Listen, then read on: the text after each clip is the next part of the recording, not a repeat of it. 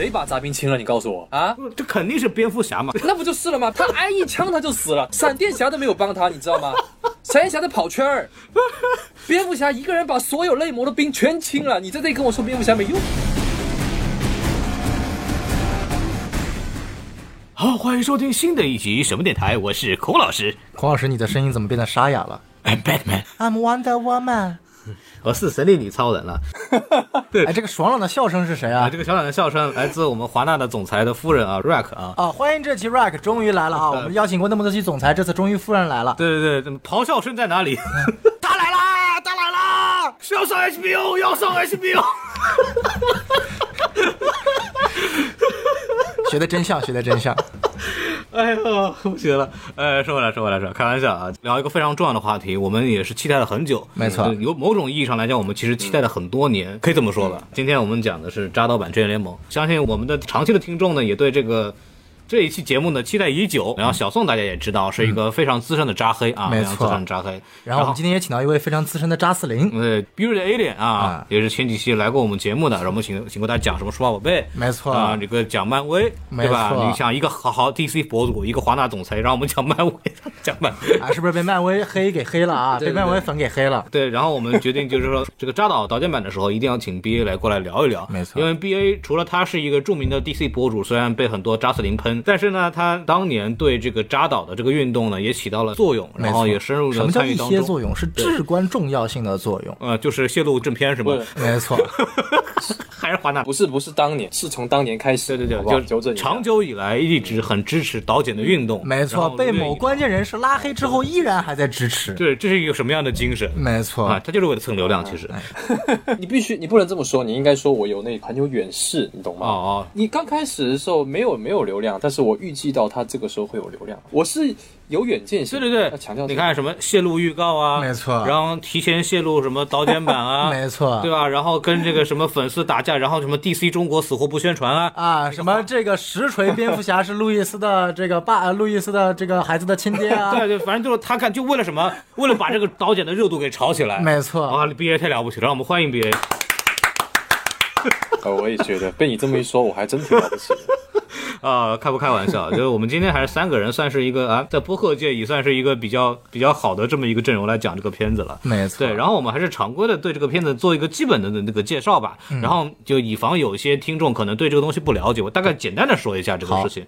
就是在呃一七年的时候，有一个电影叫《正义联盟》，没错当时我们其实也讲过，大家如果去翻这个三年前的这个我们录音也是有的，然后我们也是好好的把它讲了一讲，对吧？然后有很多吐槽，对，大家可以听听。而且那个时候我们是把整个阵容全部集齐了，就大家来一块儿讲这个片子。然后这个片子呢也非常不尽如人意，广大的这个导演的粉丝，导演叫扎克施奈德，哎对，然后就说不行啊，我们不满意这部电影。然后我们这个导演非常厉害，他自己导演叫谁？啊？导演叫谁？扎克施奈德吗？真的叫扎克施奈德吗？那叫什么呢？耶稣啊，Oh my God 啊、哎 o h my God，是扎克施奈德。其实在这个辞职从正义联盟这个项目辞职之前，他是其实已经有一版这个完整导剪版的一个项目。然后因为这个正联的院线版的表现非常差，所以大家都呼吁说，我们能不能让扎导的导剪版能够放出来？没错然后这个运动呢，一直持续了三年多。嗯，终于说是在最近的时候呢，这部电影啊在放出了，就是二零二一年的三月十八号。没错呃最终通过了是 HBO Max 这个流媒体放出。哎啊、这个对于扎导的粉丝来讲，或者对于很多 DC 的粉丝来讲，都像一个过年的这么一个啊，请直接说扎导粉丝，不要囊括我们 DC 粉丝。就是它是一部非常来之不易的电影，然后也是一个少有就是由粉丝发起的这么一项大片场把一个导剪版一个不应该上线的东西给上线了。你真信这句话呢？我先这么说嘛，哎呀先这么说嘛，对对，但当然背后肯定有很多原因，我们可以之后再说，就大概是这么一件事情，所以大家也可以理解一下，就是说为什么。呃，很多扎克施奈德的粉丝对这个事情也非常的激动，没错啊。然后他这个事情呢，也有一点点破圈了。其实，在这个影迷圈里面，没错因为为什么在很多人讨论他，也有这个原因，因为这部电影跟当年的院线版其实有很多地方是不太一样的。然后电影又非常的长，长达四个小时。为什么？是因为扎克施奈德啊，据粉丝说，因为扎克施奈德想把他所有的东西完整的展现给他的爱他的粉丝，嗯，对，所以时间特别长。然后有很多他个人的一些风格，还有他个人的一些对这个项目的想法。虽然正义联盟这个项目，包括 DC、EU 可能可能很可能之后不在他的手里了，哎对，所以说这也算是一个我们叫什么，就是与其说是 DCEU 的重生呢，还不如说 DCEU 的遗书吧。对，哎遗所以书没错所以也得到了很多人的关注，大概是这么一件事情。然后我们。呃，因为也就长久的关注 DC 电影，熟悉我们的观众也知道，我们讲了很多的 DC 漫画的东西，也是很热爱 DC 的这这么几个人，所以我们也想就通过讲这部节目呢，给 DCEU 画个句号。我以为他妈给什么电台画个句啊，号。对对对，不至于，不至于。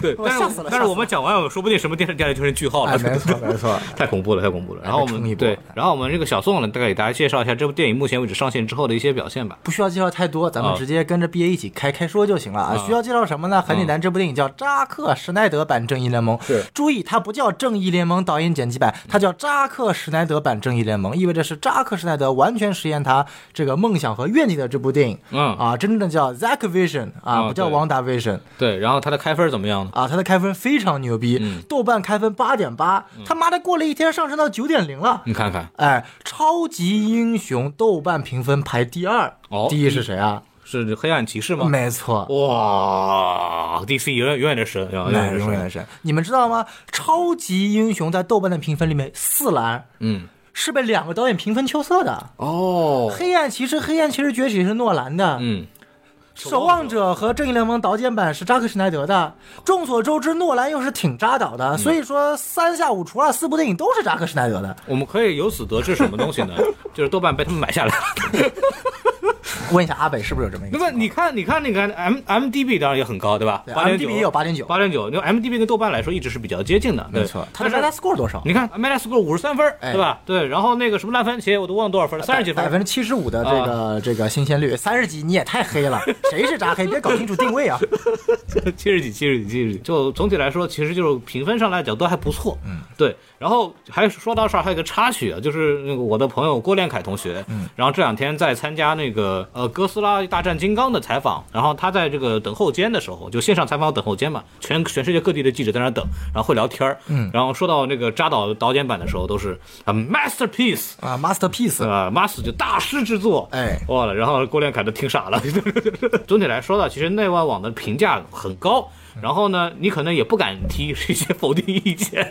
那我们是不是要先进行一个个人打分呢？没错，对对对，然后那个让 B A 先来吧。啊，我打八分，啊，分挺高。简单的说一下理由。我想要他都有了，嗯，很简单，对不对？你想要路易斯怀孕的，他也有了。对对，这个这个是个意外，这个是个意外，路易斯怀孕肯定会有惊喜嘛。，B A 声称路易斯怀孕是个意外，啊，没错，没错，没错。下期标题有了，操！太危险了。怎么怎么说吧，就是毕竟他是那个什么扎克施奈德版正义联盟嘛，名字都写在最前面了，那么他肯定是风格性比较强的，对不对？嗯，他也确确实实是在这个地方，在他这个电影把他的风格发挥到极致。我确实是一直很喜欢他的一些审美上的东西，特别是浮道画这个地方，因为我是浮道画入坑的，我是因为他的那个 MOS 和 BVS 的浮道画入坑的。嗯。看他的电影就发现他的这个色调非常喜欢，然后一直到到这个导剪版，这种色调确实确实是他的，但是好像也有点不同，因为可能是被一些特效上的东西给，因为这些我没有打更高的分，然后呢，本来我打分其实挺我自己是挺严格的，然后能能给八分呢、纯粹是因为他把他的故事给讲清楚了。你路人不天天说他讲故事讲听不懂嘛，对不对？那这次给你讲清楚了，那讲清楚好了，画面又好，是不是？然后打斗又又到了，然后有头有尾，然后又有伏笔，那不就那很好嘛？超英就是那不就是应该是这个样子吗？我觉得这就是超英电影，没问题，所以我给八分。嗯那评分挺高的嗯，你看看，小宋老师来，作作为一个扎黑，啊。作为一个扎黑啊，我不得不说，这部电影让我改观了很多啊。是吧？哎，这个从粉丝纯粹 DC 粉丝的角度打分呢、我可以给到比八分更高哎，是吗？那我可以给到八点五分。我的天哪，你怎么打这么高分？哎，我觉得很很很关键的一点呢，就是它没有很多我所谓之前黑扎导的一些点，因为我之前黑扎导或者我不喜欢扎克施奈德在 MOS 和 BVS 的点是他对于超人和蝙蝠侠两个角色的塑造。嗯但是我们众所周知，超人和蝙蝠侠跟这部正义联盟的导剪版电影其实并不是这部电影的主角因。为因为他们没有什么塑造，所以你就没有不喜欢的地方了。呃，也也也不能这么说，哎，这个光是不要说的这么仔细嘛，哎，是这样的，因为这部我反而其实很喜欢对于蝙蝠侠和超人的一些。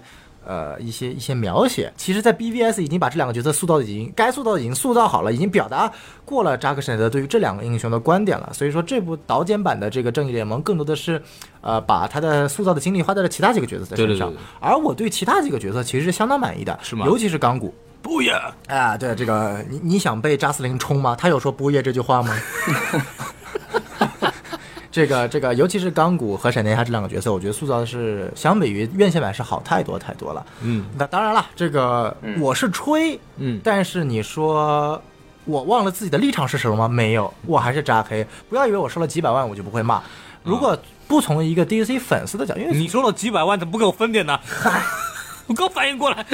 这个 DC 粉丝的角度嘛，就是只要就是像 B B B A 一样比较卑微，只要你把一个故事他妈讲清楚，就可以给到八分了。啊我的这个评判标准还是要稍微高一点的。是吗？这个我觉得就是这破他妈这个剧本，你要讲四个小时，我操，还能还还还讲成这副样子。嗯我大概如果从一个电影角度思考，我最多也只能给到六点五分到七分。OK，嗯，我那个我本来想给这个电影打的不是不是很高的分数，哎但是刚刚小宋跟我说几百万，那个你给我分我点，我可以瞬间打，我回头给给他十分，给他十分，行，特别好。嗯，那我说说说正经的，说正经的，我我是我给这个电影六分，六分，六分，对，就谁是扎黑？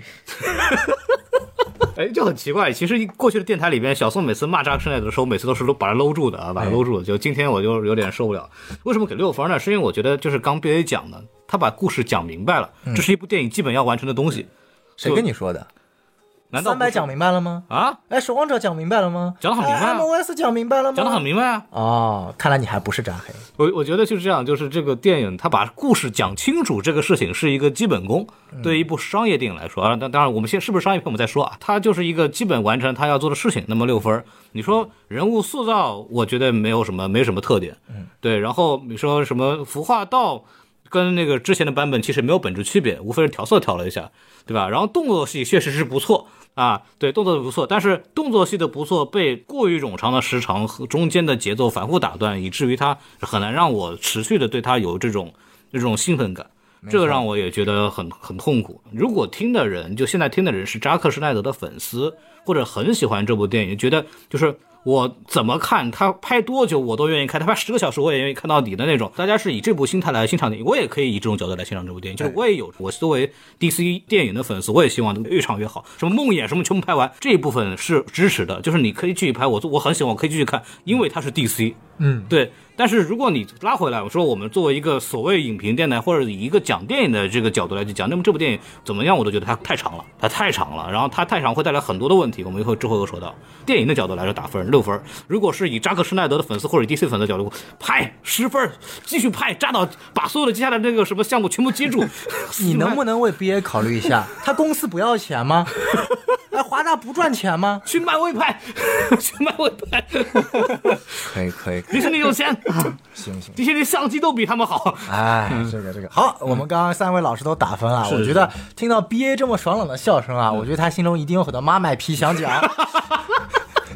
这个，那我们先让 B A 来讲讲一个东西吧。我觉得要不咱们先先聊聊聊优点，优点，对嗯对对这个，所以说我觉得先平复一下粉丝们的情绪。没错，这个为了照顾一下 B A 妈买皮的情绪呢，我们来 B A，我们首先来聊聊，从你的视角看，导剪有什么优点？复仇者联盟四多长时间来着？仨小时，我是我是这么想的啊。首先，那个我觉得四个小时其实是很正常的，因为没有什么角色铺垫嘛，特别是三个新角色，对不对？嗯刚刚其实不是说他把故事讲好就行了，这个很基本，但是其实也很难。为什么呢？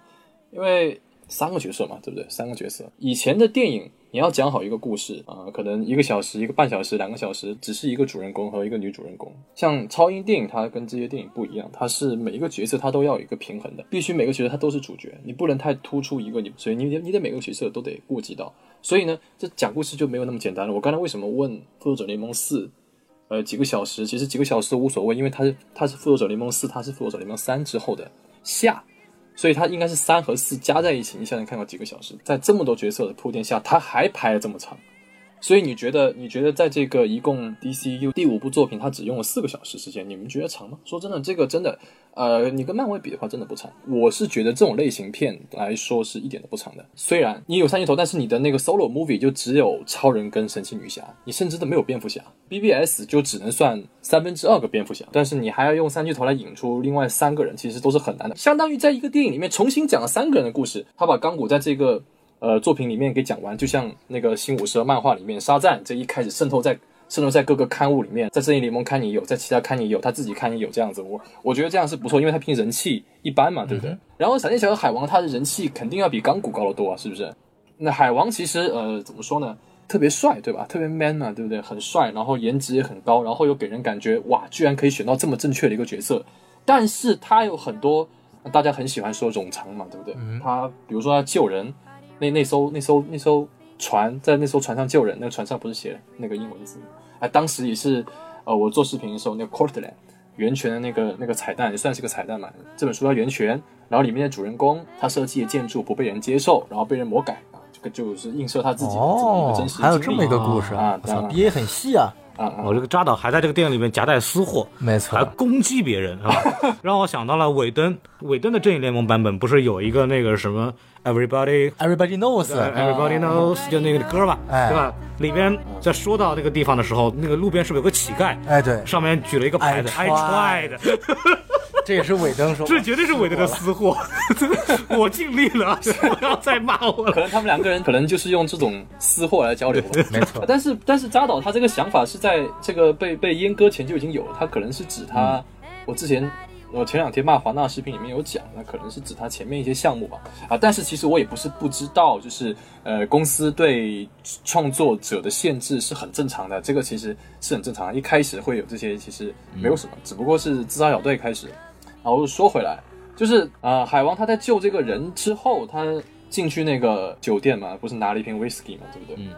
其实这个地方呢，院线版虽然是剪的，但是其实剪的还不错，就是这样就直接剪了就行了。嗯，因为你你你你你把你你进来把人甩在桌上，然后说这个喝酒，然后说这个是他买单，然后你就走就行，你就就行了。因为那停了停了有一有一段时间我不是很理解，你你喝了酒之后，你跟那些人对望干嘛？又没有说话，你你们有你你们在望什么？你们在看什么？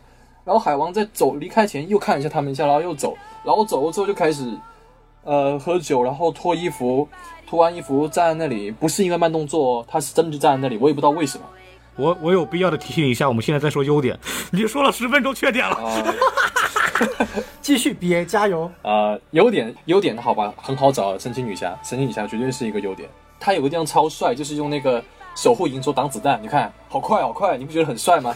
还有之前试出那个打打荒原狼那个，哇，用那个真言套索。嗯嗯，当那个蜘蛛丝，呃，可以稳定你的动作，然后之外还有甩那个盾牌，我操，你不觉得这个动作比美国队长和蜘蛛侠还要还要还要凌厉吗？哎，真的是太好看了。然后闪电侠就他老爸也有他女朋友，然后又有高光，我觉得闪电侠在这个电影之后，我很替那个现在那个闪电侠剧组担担心啊。你看闪电侠这个高光这么亮，能力这么强，都已经可以逆转时间了。你们 你们拍电影说设定要搞清楚你们 对啊，你闪电侠现在已经可以治愈了，可以穿墙了，可以逆转时间，他什么都可以了。如果你下一部电影你不拍闪点，你不拍他穿越回去，你有点说不过去啊。反正就是，呃，闪电侠很可爱。一开始院线版不是把他塑造成一个搞笑的一个角色嘛，然后我觉得很可惜嘛，你你你除了搞笑，而且你也不是很好笑。啊，但是到了这边还挺稳的，活跃气氛的这个担当是做到了，而且能力也很强。最重要的是，超人又死了一次，你看超人被炸死了，对不对？还给给了一个特写，看如果没有闪电侠的话，这帮人全死了没。错，所以那个说你不能一个人战斗这句话，我觉得用这就特别好了。而且没有钢骨去弄五核的话，你你超人还得被炸死一次。闪电侠我很喜欢，因为我本来是闪电侠博主嘛，我自己都快忘记了。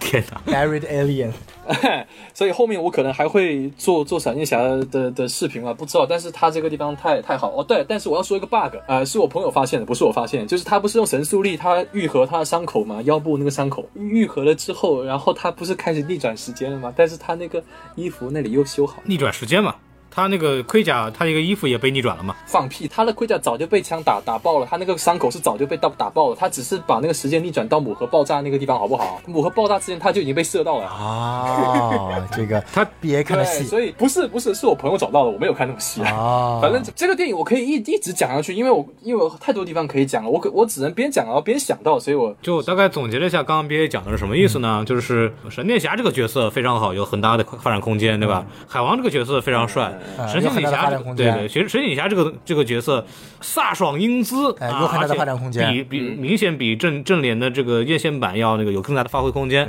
对，总结下来就是他们的角色都有很大的发展空间，但这部都拍的不怎么样。然后 有你这么为黑而黑的吗？然后小宋你要来说嘛，讲说优点。啊，优点啊其实说实在话，前面搞了这么多搞笑的，我觉得其实还可以好好说说优点啊。我觉得在谈优点之前，首先我们要知道这部电影到底是把它看作一部什么样的电影，是把它看作今天上映的扎克神奈版《正义联盟》，还是把它看作那部应当在一七年上映的《正义联盟》院线版？如果说今天把它看作一部《正义联盟》导剪版，我觉得节目就不用谈了，因为谈什么都没有用。嗯你任何所有的东西对于这一部包括四个小时电影来说都没有意义，它本身就是一个一个给粉丝的礼物。对，所以说我今天我我甚至觉得我们后面谈的其实就可以去谈，如果把它当做一个当年在二零一七年上映的《正义联盟》院线版那部没有四个小时，而是二百一十四分钟的电影。会是什么样子的？嗯，那既然如此的话，我就会删掉所谓的噩梦片段，因为那个不是当时会上的，只是一个所谓现在的一个给粉丝的礼物，包括以及莫名其妙的玛莎变成火星猎人那个地方，甚至我都不知道原来版本会不会出现火猎火星猎人，这两个所谓的粉丝惊爆点我都会删掉，我们就去来聊一波聊一聊这部电影。那么毋庸置疑，呃，如果看二百一十四分钟的时间的话，我会觉得它，呃，偏长是偏长到不会到我觉得忍受不了的境界。当然啦，就是 B A 前面所说的第第五部正义联盟电影，确实确实他做了一件非常难的事情。要知道，复联四他前面二十几部电影，所有的节目都是在所有的反派都是在所有的角色都是在前面的电影里面出现过了，他还拍了三个多小时，因为他需要把整个故事画一个句号。那我觉得正义联盟它特别牛逼的一点在于说，它引入了无数个新角色。除了我们所谓的闪电侠、海王，不要忘记了，正义联盟当时上映的时候，海王电影没有上，它是引入了闪电侠、海王、钢骨，甚至外加魅拉，加上沃克欧，加上这个艾瑞斯，加上闪电侠他爸，加上荒原狼，加上达克赛德，加上迪萨德，加上奶奶，奶奶啊，慈祥奶奶，就是妈的已经引入了十几个角色了。嗯，然后你还非得要在一部电影里把这十几个角色都塑造，呃，就是理论上还要很好。让我想到了谁？毕想到了谁志飞。啊啊！B A 管管孔老师，今天他好像跟我互换了身份。十几个人物，然后在一个店里讲完，嗯对吧？而且还有极强的个人风格，不就是毕志飞吗？我我带着气来的，我今天我发现，这个我继续说，啊，就是说，所以我觉得从他我们看今天这部导演来说，我觉得他的做的工作已经是非常好了。就是我无法想象出一部在一部电影里面引入十几个新角色，还让每个角色我至少看的都赏心悦目。因为我看导演版的时候，我是自动已经把二零一七年院线版删掉了，在我的印象里删掉了，我就当做一部看新电影看。是我去审视每一个角色的每一个瞬间，我真的觉得。呃，如果我们把它做一个一个片子来看的话，它这个人物塑造，我觉得不能说有多好，你肯定达不到黑暗骑士那种级别。嗯但黑暗骑士它是一部讲蝙蝠侠的电影，嗯是这是一部讲群像的电影，我觉得它已经做得很好了。嗯几个小瞬间，嗯，呃，我看院线版的时候会觉得闪电侠他就是一个二愣子，或者就是一个这个小傻逼。但是这部里面，我这部里面他扩充了跟他父亲的戏份，啊，他扩充了最后，其实他有 set up 和 pay off 这个环节，他跟父亲讲的话，其实是在最后他实现时空逆转的时候有体现到的。嗯，包括钢骨，钢骨不用说了，我非常喜欢的一个一个一个角色。我我之前做那个小松漫谈的时候，我我上一期节目曾经说过，说我现我我之前很不能理解雷费者为什么他妈的像个疯婆娘一样，天天追着这个乔斯韦登还有华纳骂。就我觉得你到你你是被迫害到什么地步了，要骂成这副样子，你你连自己的职业生涯都不要了。但是说实在话，尽管我不认为雷费舍做这样的事情是正确的，因为这所有的一切不是创意为主，而是商业为主。但是如果我是雷费舍，我说不定会比他干得更狠，因为这部电影如果按照现在来拍，雷费舍肯定钢骨这个角色会不能说很出名，但至少他会打响。不会像当年二零一七年这个我们所谓的时间线当中，二零一七年这个死钢骨出来这副这个怨天尤人，这个这个像一个小怪物一样的。当时我就做过节目说对比说，尽管特效《正义联盟》比呃这个电视剧好很多，但是我非常喜欢《末日巡逻队》的钢骨，因为它呈现出来的是一个有英雄情节，但是又在跟自己内心。呃，这个内心的恶魔做斗争，同样也在成长的一个英雄。而二零一七年的正义联盟的钢骨，我是没有看到一点成长的。但是这部导剪版，我看到了钢骨的成长，我看到他为什么要去这么做，这是我觉得这个非常喜欢的一点。当然了，对于他的喜欢，你不能逃脱他父亲的描写。我觉得塞拉斯斯通的描写也是，呃，比院线版多了非常多他跟儿子之间的互动。嗯，那这是我觉得人物方面的优点。就那个回放机嘛，对，对正义联盟这个院线版本根本没有这个镜头，没有这个回放机。当然，回放机我有个槽点，我之后再说。这个这个第三个优点，我觉得是呃，我非常喜欢，就是超人复活。就尽管我们知道，就是很多人看完之后说，打打断一下，有区别吗？我觉得区别是百分之一百的。哦，百分之百没有区别。呃，嗨，首先第一点，我非常在意的一点就是说，嗯在院线版里面，里面是路易斯是莫名其妙的突然出现的。啊，对，路易斯是莫没有啊第一版有铺垫啊，第一版难道不是说的是我有一个秘密武器等在那边？不然后但是这个是然后这是我的路易斯就出来了，就是他是蝙蝠侠做的策划，我知道嗯，但是从这个环节，路易斯已经失去了人性，他变成一个工具了。他是为了超人复制的工具。我们知道，在三年前有部访谈里面是。呃，艾米亚当斯和 Andrew Garfield 的一个访谈，两个演员之间对谈是 Variety 做的。艾米亚当斯在那个节目里非常笃定的亲口跟 Andrew Garfield 说：“我在 DCEU 里面饰演的路易斯莱恩，我觉得他就是一个工具人，他没有任何的灵魂，哦所有的一切真的吗？你看，你就没有听我之前的节目吗？我待会儿把视频发给你。哇，这个劲爆，哎，这个可以，这个艾米亚当斯就说过了，说我觉得这个路易斯莱恩这个角色没有任何的这个这没有没有角色的灵魂啊。对所有的一切不是人物推动着情节在走，而是这个人物被情节推动而走。说实在话，他当时指的是 MOS 和 BVS 里面路易斯莱恩的作用。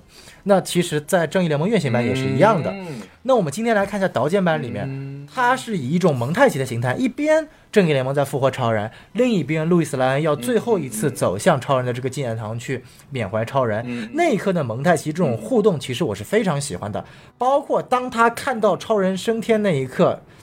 他的那个升天，超人就是在天上那一刻，那一刻我是有一点点的这个感动的。嗯当然后面的打戏基本上没有什么变化啊、删掉了一些所谓的蝙蝠侠什么 You are bleed, Are you bleed? I'm definitely 呃对，就是这些俏皮的呃这些我觉得其实韦登的这些恶俗桥段的，我觉得还好，不是特别有伤大雅。但我觉得改变最大的其实是超人回到农场之后的片段。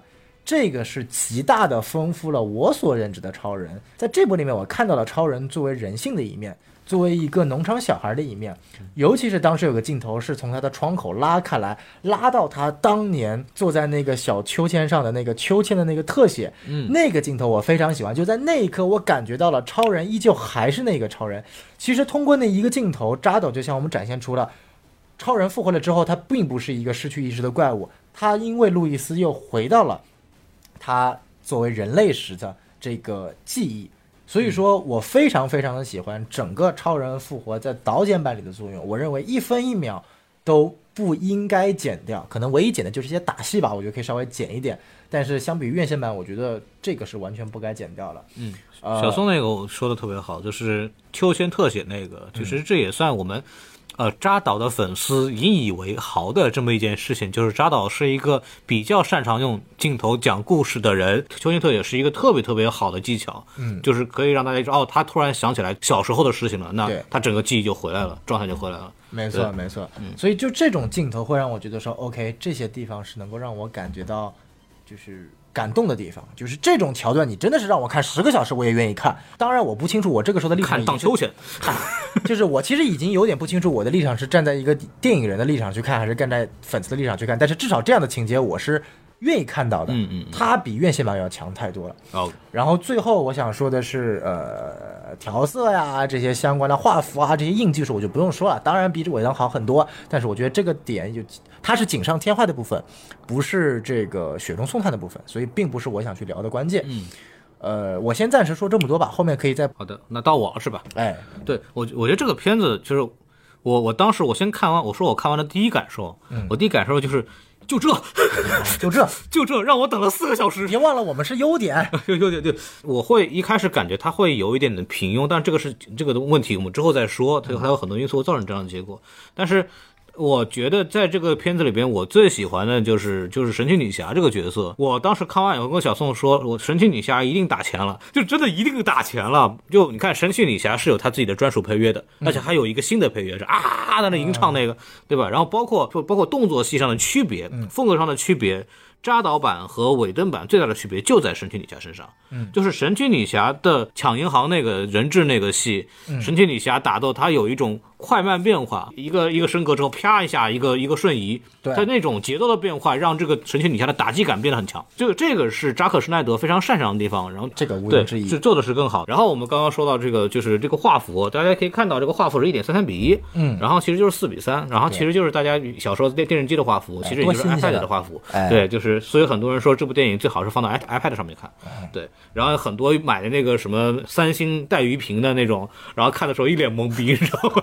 什么鬼？对他其实扎导为什么这么弄呢？按扎导的逻辑就是，我当时是用这个三十毫米胶片拍的，嗯，对我就是要按照这个胶片的比例原封不动的还给你，就我拍了什么东西，我就给你们看到什么东西。因为其实现在在院线里看到电影都是截下来的那长条，嗯然后看到有 MX 版本，然后有那个 MX 特殊画幅，什么都是 都是 MX 截下来的这种这种画幅。现在我们在电影院看到的电影基本上都是二点三五比一或者对一点七五比一吧，能看到 IMAX 或者看到成这个四比三的已经很少了。说到 IMAX，你要再往下引申，它有激光 IMAX 和那个胶片 IMAX。哎，胶，片 IMAX 期 IMAX 给了你多少钱才能？对对对，胶片 IMAX 的话，真的就跟扎扎导这个版本一样，就是我拍多少就是多少。嗯，对对，激光 IMAX 其实上架还会踩。就说远了，再说回来，就是扎导其实在这个画幅下面，其实也做了很多的专门的设计，比方说还是那场抢银行的戏，神奇女侠。从这个银行里边腾云驾雾往上飞，有一个神奇女侠呃，在空中，然后下面是那个银行，然后上面是那个炸弹的，有一个这么一个镜头，嗯那个镜头其实充分的利用了整个电影的这个高，那个画幅是定的非常漂亮看。得很舒服。我们说说为什么我们要看这部电影，是因为这部电影是扎导完全按照自我自己的意志来去安排的电影。那么扎导在他的个人风格上其实做到了极致的。如果大家说想看扎导的风格，那么这部电影肯定是他完成他的任务。所以这方面来说，这部电影当然当然是非常不错的，当然是非常不错的。你等一下，B A 你戴了耳机没有然后我觉得我对这部电影的这个优点啊就已经说完了。B A 你有没有觉得今天真的是我跟孔老师换换角色了？对，就我觉得我有很多，我对这部电影有非常非常多的多的问题要要说，因为我觉得就是对我来说，我对这部电影的期待是什么？它能够超出我的预期，给我一点新的东西。嗯，对，但它其实并没有给我很多新的东西。然后我对这部电影的这整体的这个评价就就很难往上分，对对我来说这部电影就非常非常平，所以我很难给出说这部电影给我什么很亮眼的东西。因为刚刚像 B A 讲的，嗯也好，就是小宋老师讲的也好，这些东西当然都很好，但这些东西不足以满足我的期待吧，因为毕竟它是一个。呃，所谓关注这个事性的人等了三年的电影，那么有大量的前期的，就是铺垫，什么说啊，这个只用了百分之十的镜头，尾灯版，什么什么完全都不一样，什么有很多新境界扎到的这个故事概念图，怎么怎么样，他有很多很多期待。然后其实往下一看，就是感觉没有我想的那么惊艳，所以我就很难给这部电影很高的高分就说白了，还是个预期问题。对，我觉得是这个样子啊，就是孔老师可能犯了一个错误，就是他把它想成了二零一七年院线版的一个升级版。但不要忘记了，这部电影理论上才是真正的原版。你有这个所谓的期待，是因为你其实已经在二零一七年看了这部电影四个小时的版本，或者我们说二百一十四版本的两个小时的剧透。对，所以说，就在我看来，为什么我对这部电影没有这么大的意见？因为我是直接把二零一七年的电那部电影给省略掉了，我就当那两个小时没发生。我是第一次看超人复活，我是第一次看亚马逊打戏，我是第一次看最后的结尾大战，我是第一次看远古大战，就是我是逼着以这样自己的心态去看这部电影，可能观感会好很多。如果你说我是当自己是一部做了三年这个 release 的 Zack 呃 Snyder Cut 的运动的粉丝，真的以为说他妈的尾灯只用了百分之十的镜头，然后去看这部电影，那我一定会是失望的，因为这部电影有百分之四十到六十的镜头是跟尾灯版一模一样的，对的，就是调了个色，就是调了个色，剪辑基本上都没有什么太大的变化。嗯，那我们看到的变化无非就是多了很多的镜头，而且我觉得接下来我们可能就要说缺点了。对那我先引个头子，然后 B A 来来补。那我觉得最大的缺点也不能叫缺点，就是说它跟 B V S 和 M O S 最大的区别在于说，导剪版正义联盟的剧本太单薄了。是的，太单薄，以至于这四个小时你感觉不到在剧情上的满足感，剧本上的不足，我只能用于这个丰富每个角色来弥补，因为它的剧本实在太简单了。我集合队伍，顺便找三个母盒，然后啪，最后大决战，然后就结束了。你如果当这个最后噩梦这个时间线没发生的话，真的就是非常直白的一部电影。那这样的一个电影剧本，你要标个三个半小时，我觉得是不值当的。所以我觉得就是导剪他做的无非是一件锦上添花的事情，而不是是一件雪中送炭的事情，他救不了这部电影本质上的区别。对所以我一直觉得一点就是说，尾灯版它烂嘛，它当然烂，但是尾灯版的烂不能说明扎导版的好，因为本质的东西是这个剧本。Chris Terrio 烂，Chris Terrio 烂，连 Zack Snyder 都他妈都救不好，这就是本质的问题。嗯，我觉得 Chris Terrio 确实扎扎克施奈德特别倚重的这么一个编剧。我觉得这个项目的总体的故事规划跟扎克施奈德不无关系，所以我觉得还是扎克施奈德的问题更多一点。王老师已经逼着自己是扎黑了。对我们不管了，来，这个 B A 你聊聊看，就是我们开始聊缺点了吗？你觉得你这部，你觉得这部电影有什么缺点？到你发挥的时候了，刚才那个小宋老师说的那个，其实我呃有一点不同意啊，因为那个你说说编剧上面确实有那个克里斯特里特里奥，还有那个我觉得姐夫应该也有，然后再加上呃吉姆里啊扎克斯奈德，虽然说你你可能署名是一回事，但是我觉得大家肯定都有互相的去啊、孔老师说那个所谓的呃扎克斯奈德背过这个，我也是不同意啊，那我知道在开玩笑，没关系。然后那个刚才说那个剧情单薄啊，其实这个怎么说呢？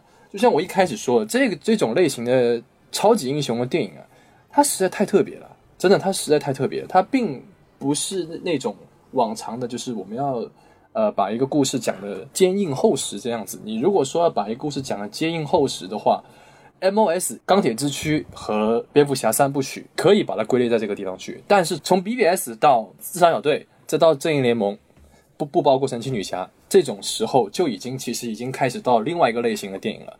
如果你觉得呃，如果你觉得它呃这里讲一讲，呃那里讲一讲，你就觉得他呃是也讲一件很简单的事情的话，我觉得这种评价对电影来说不是很公平别。说你我们没有看懂，没有没有没有没有没有没有，他他讲的很简单，我其实我同意的，我同意的，就是大家找伙伴，然后集结打怪，我其实是我同意的，但是但是这个说法还是比较呃不是很公平啊。我意我的意思是说，这么说的话就不是很公平，因为其实你要说 BBS 的话，BBS 他也是两个两个男人有误会，嘴巴不说就偏偏用动手动脚了嘛，是不是？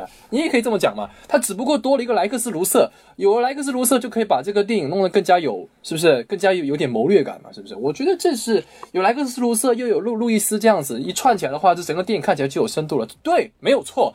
然后呢，跟跟 BBS 比起来的话，那那那这几个角色把它找找，然后这这个角色是这样子的，这个角色是那样子的，就好像呃一个很简单的一个开场白一样，就每个角色都只是一个开场白，但是没有深入进去，就是因为没有深入进去，所以他这个剧本看起来很单薄。但是呢，我为什么说这么说不公平呢？因为他没办法深入进去啊。嗯哼，我还是我还是那句话，你要深入进去可以铺垫，像神奇女侠一样，给他一个铺垫，给超人一个铺垫，给给给神奇女侠一个铺垫，做了。除了这两个角色，另外四个一个没做，所以没办法。小小宋老师刚才也强调了，海王都还没还没拍呢，那个时候，所以就是你对于这几个这个几个角色的塑造，并不是你没有走到那个什么剧本没有到那么深层的地步，是你没办法。你这是一部电影，小宋老师刚才也说了，十个角色，你把它全部引进来，就本来已经很难了。其实这个评价在当初 BBS 上映的时候，也有很多人在说，呃，说说说你你不仅引入了呃蝙蝠侠哦，你还引入了神奇女侠，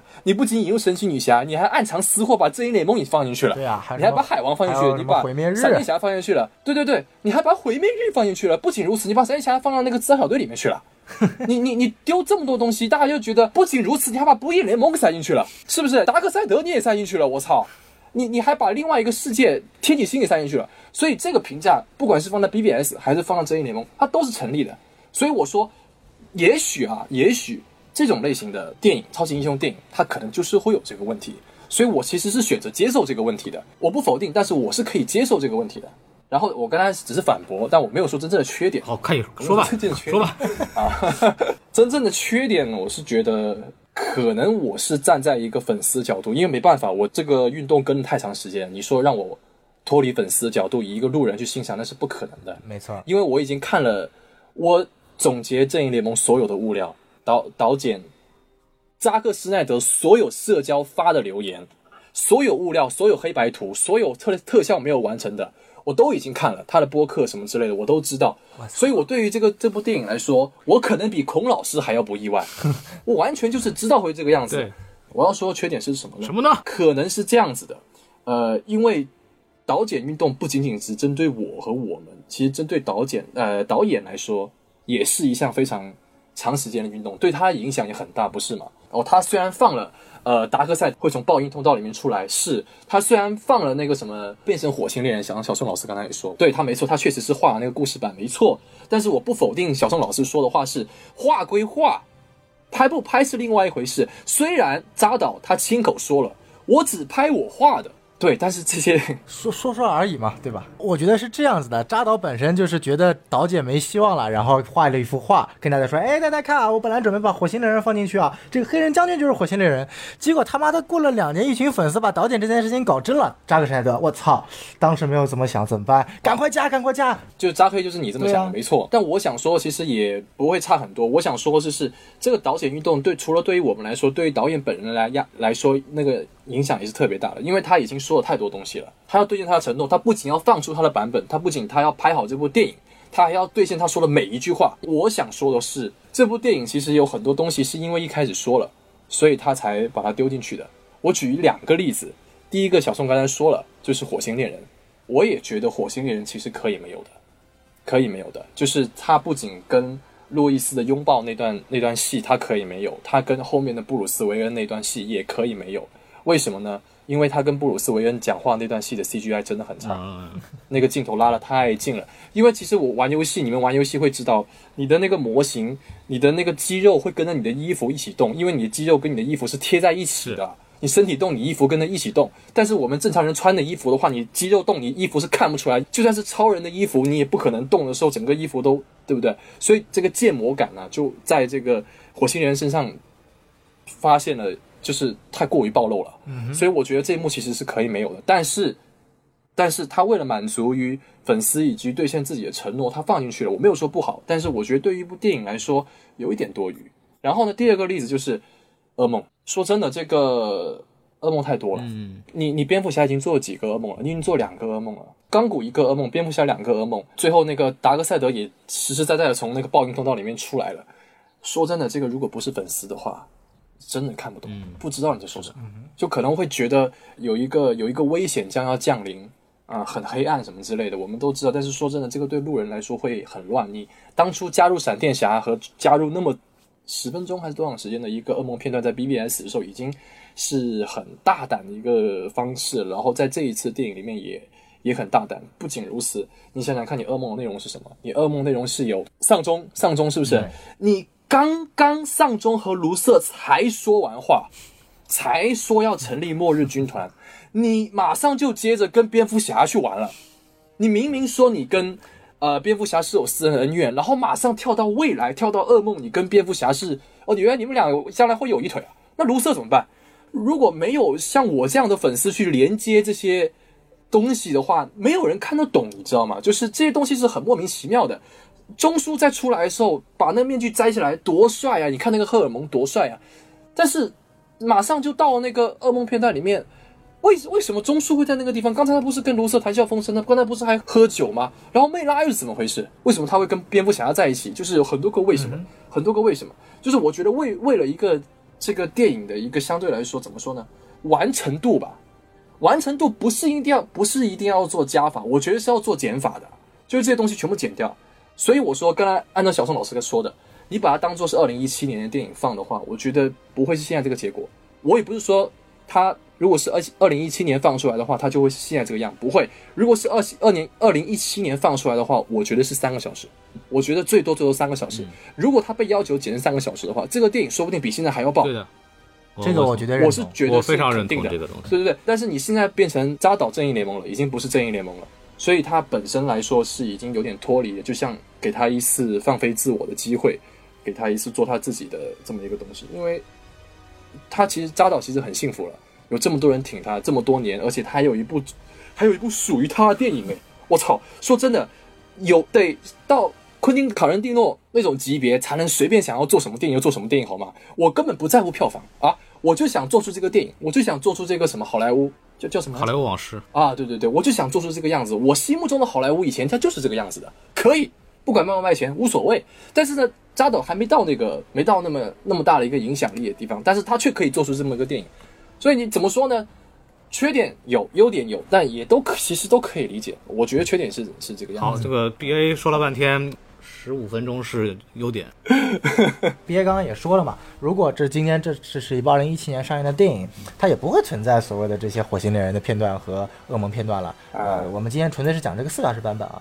那我接着憋的话讲，我觉得就是我们说说缺点嘛，我觉得抛开火星猎人片段和和和这个最后的噩梦片段，这部电影的就是我们就把它当三个小时多的电影来讲，二百一十四分钟的那个版本来讲，我觉得还是废片太多。嗯，我指的废片不是说这个片段整个是没有用的哎，而是说这个片段在对于这个电影电影来说，它是可以替换的。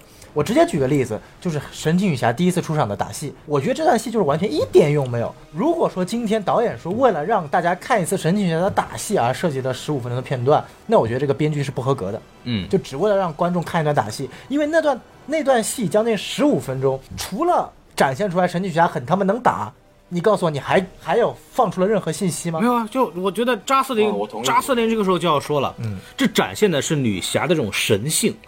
那种女神的那种感觉，你看看，你看人家比那个比人家比韦登版强在哪儿？哎韦登版是神奇女侠把那个炸弹往天上一扔，嗯，然后那个炸弹天天上爆炸了。对，但是扎导版就不一样了，扎导版神奇女侠扛炸药包，嗯，自己飞了上去，飞到足够的高度之后再扔，嗯。啊，你看这个人道主义精神，哎，对不对？这种普世救人的形象是不是就树立起来了？然后这还没完吧？哎。后面还有一个小的情节，等他回回来之后照顾众人，有一个小姑娘跪在地上，嗯，跪在地上说：“我可以变得像你一样吗？”然后这个时候女神说：“你可以变成你想变的任何一个东西。”对这叫什么？这叫女权主义。啊，这个女女神仙女侠所代表的这种神爱世人的这种阳光普照的这种这种感觉，包括她对女性主义的这种支持，这叫什么？这叫人物升华。好好好好，牛逼牛逼牛逼牛逼，对不对？对不对？人物升华，我觉得这段戏是有用的。尬吹牛逼，哎，真他妈牛逼！虽然这个东西跟他之前打架打的有多少没什么关系，对，我就我说回来，就是说，我觉得就是作为一部电影来说，需要有这样的情节，就是把单体人物的高光时刻的那个东西，嗯，就是需要有这个情节的。我觉得打戏好漂亮，而且我觉得这个打戏确实有必要，嗯挺好的。然后你接着继续说吧。不打戏当然有必要，就是你需要首先给这个时刻介绍神奇女侠。嗯但我觉得很大的问题就是说，就之前我也跟 B A 聊过啊，就是我觉得就是这帮莫名其妙的脑子秀逗了的欧洲人，这个想要去自杀然后引爆整个地方的这这一帮恐怖组织，它完全可以设计成跟这个达克赛德或者我们所谓的天启星有关，用来预示之后达克赛德和天启星要入侵地球了。但是这里它就完全设计成了一群没有跟剧情任何关系的，就是一群莫名其妙想要去这个破坏这个地方的人，或者你要么设计成一个漫画反派也行，就是你要么给漫画粉一些。一些福利，比如说把它设置成一个小反派，然后体现一下神奇女侠这些小反派都没有问题。但是你就设计成了一些这个没有任何身份的小喽啰。关键我觉得你说给神奇女侠给剧组钱了，我觉得没不一定。但我觉得那个黑帮老大肯定给剧组钱了。这个黑帮老大的呃直接怼脸的 close up 镜头有多少？你很帅啊，很帅的老大，真的是帅，老有气质了，。是挺帅的。是挺帅的，但就是没有意义啊！就是我看电影不是为了看你帅不帅，你要看帅不帅，你去看 A V G V 去啊！你来看什么电影、啊？所以我就说嘛，我觉得这就是为了衬托出神奇女侠的神性的。哎呀，你你怎么别他妈瞎尬？而且那个什么，其实他这个组织好像是有关系的。他们那批人不就是什么超人死之后，然后觉得这个末日要来了，就是我们就是这样这个末日先遣军那种感觉。我记得尾灯版本的时候，其实里边有简单的提到过。没有，他就是一群他妈的想让整个欧洲回到原始社会的人，你也不知道为什么，他就说了，全部 return to the dark ages，就没有任何道理。超，人死了嘛，末日要来临了嘛。你能不能不要他妈跟我抢话？碰上了，碰上了，来来，继续好好好。对对，龚老师说的没错，女侠把那个把那个喽啰调上来问他你们干嘛要搞这个东西的时候，那罗罗回答说我们就是一个犯罪组织。然后呢，他说我们觉得地球的罪恶导致了外星人的入侵。哎，他这个他这个是有有有一个理由的不，我哦。我指的是导剪版，就是我没说院线版嘛，我们不是在评论导剪版吗？对对对，你不是说这部分没意义吗？那个院线版里面，他其实是有有说那个什么东西，有些人觉得这个地球充满了罪恶嘛，啊他其实真的有说的。就算你他的提了这一句，还是一个废片，没有任何区别。就是认真来讲，我觉得是有价值的。就是他其实讲的是超人死之后的信仰迷失，他讲的是这个东西。对，我就同意这个意思，就是说超人死了之后，呃，不仅引来了那个自杀小队，而且还引来了这些民众对于这个地球的恐慌嘛。就是说，哦，有有外星人要侵略我们，对不对？然后为什么呢？因为我们信奉基督教，为什么呢？因为我们他妈有罪，我们有罪，所以我们我我们要为为我们自己去赎罪，我们把人全部炸死。他其实这个是有理由，有理由好过没理由，懂我意思吗？你要加上扎导的风格，超人是上帝，是耶稣，所以说这个就对上了。你们非要这么解释也可以，那是我的问题。不，因为主要是它影片其实体现起来不好。这样吧，你换一个角度来思考，还一样，一个十五分钟的片段不算短了吧？嗯，你花了这么长时间，就为了去体现出来信仰缺失。我帮你黑，看到没有？扎导跟尾灯版有什么区别？你看，首先那个片头吧，嗯就 Everybody Knows 这个扎导版是没有的吧？那个风格很扎导，但是其实是尾灯拍的，嗯对。然后就没有吧？还有尾灯版本，你看包括了大家最深恶痛绝的俄罗斯家庭戏，嗯，你看尾灯版是拍人的。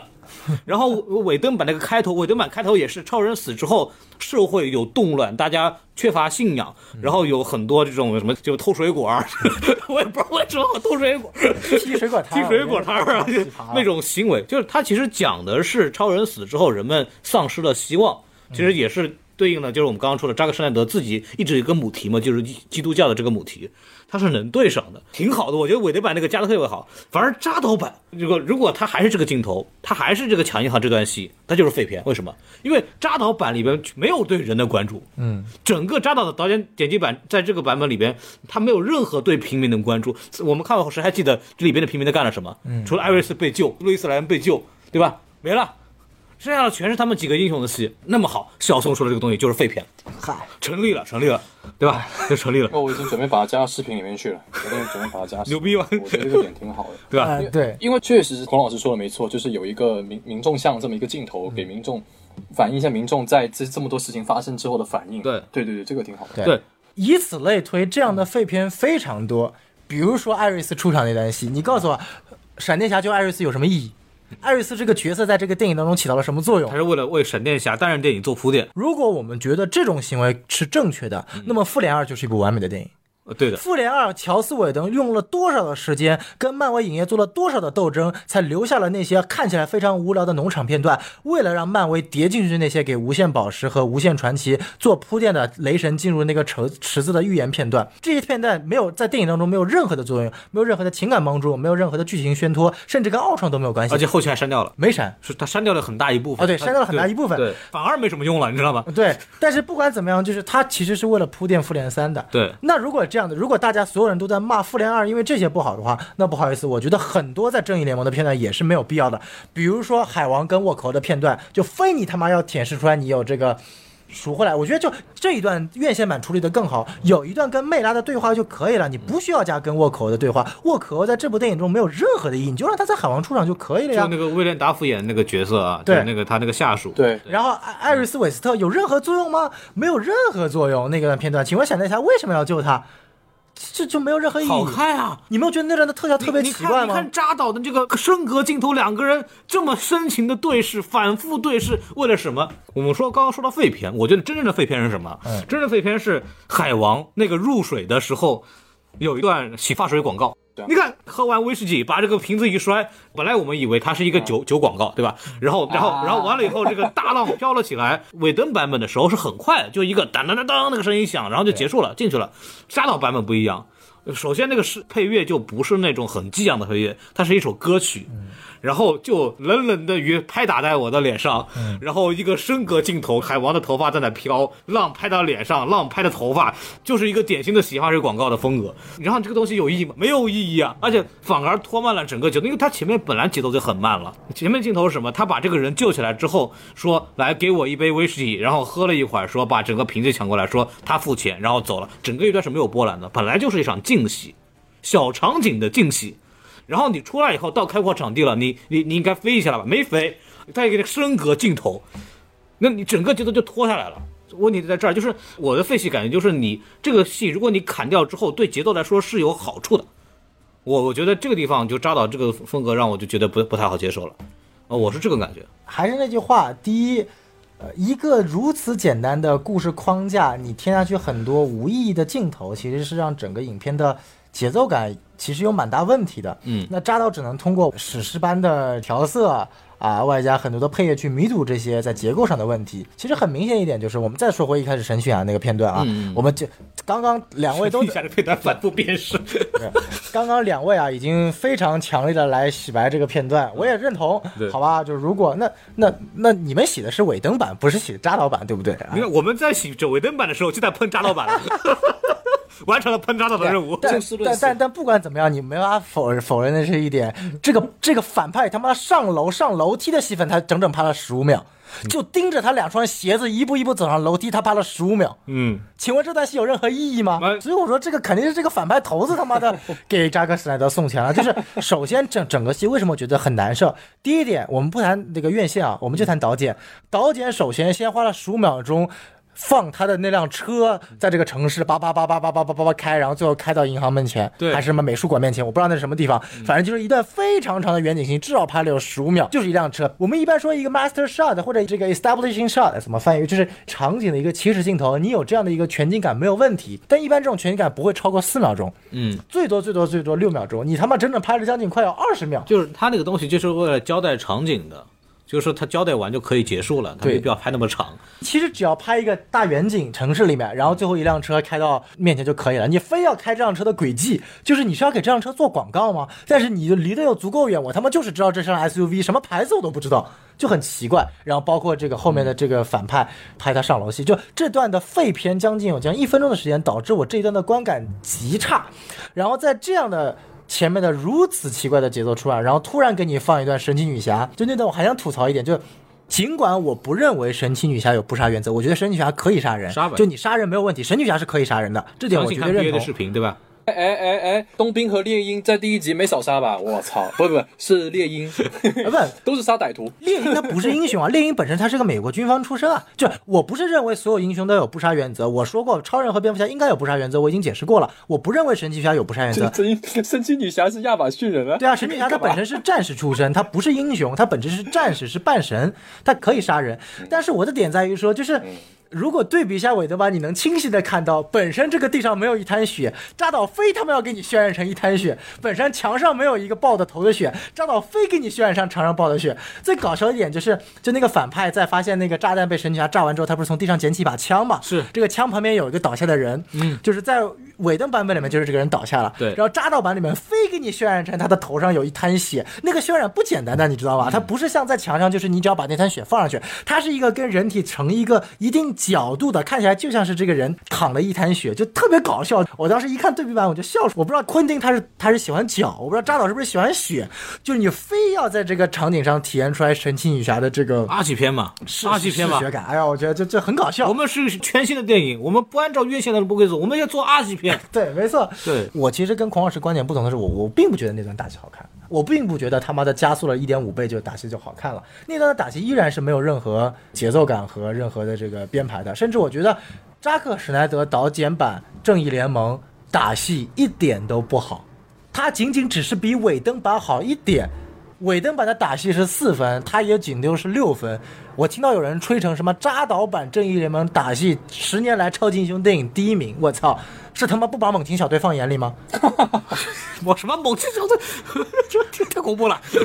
不是，实话实说，冬兵不比这要强太多了吗？你就拿 MOS 和 BBS 来说，都比都比扎导版《正义联盟》的打戏好。V B V S 的那个蝙蝠侠那段打戏就太棒了就就载入史册了，可以就是讲，就那个真的牛逼。超级英雄打戏我就看两部，第一部 BBS 蝙蝠侠的那段仓库戏，第二部美国队长二美队和冬兵的那段在街上的这个打斗戏。对这两部就已经是顶峰了，嗯我已经找不出来任何一部更好的了。就是，请问你们看完这部正义联盟导剪版，你觉得哪段打戏？是好的，有打戏的，编排的，哪有两个人扣在互相开打的？我就请问，我觉得就是你要硬硬洗啊，扎导版比尾灯版的要长，当然这个不完全算优点啊，不完全算优点。那长的话总总更有机会嘛。然后第二点是，其实在最后大决战的时候，相比于那个尾灯版本一，就是每次都是车轮战，扎导版呢还有一些协作配合，比方说最后砍头那个的，那好齐心协力，荒原狼就把被头被砍掉了。然后还有一点就是，我觉得扎导除了对血有执念以外，他还对一个有执念，叫波。不是指我们胸前的那个波，啊。是指光波，啊就是你看就是我不管神奇女侠，就神奇女侠那个两个手臂交叉，这个有波，这是已经有的设定了。对。我不知道哪里给的海王也来了这个设定，砰一下三叉戟也能发出一个蓝色的波，然后钢骨也来一个白噪光波，然后别忘了在 BVS 里面毁灭日扎到也给他添上了一个莫名其妙可以散播，就是就扎导对于破坏力、攻击性强的理解，只有我散播才叫攻击力强吗？就我特别讨厌看到这种没有任何编排，就是我一个波砰过上去把别人打爆了，把别人打飞了。请问这叫设计感吗？这说明什么？这说明这就为了衬托蝙蝠侠。蝙蝠侠，你看在这个里面本来很没有存在感吧？嗯你看是，你看他专门设计的什么情节？他弄了一个这可以吸收光波的铠甲，嗯然后挂到手上，然后马一下子就可以彻底挡住超人的激光。嗯那超人激光能打到什么波挡不住？这他是为了为什么？为了塑造蝙蝠侠这种高智力的角色。你不要跟我说是阿福做的，肯定是蝙蝠侠自己的想法。好 好，这个这个，而且为而且你看，为什么为什么这个扎导版有很多这种看上去没有什么必要的片段？为了什么？是为了回馈粉丝，对不对？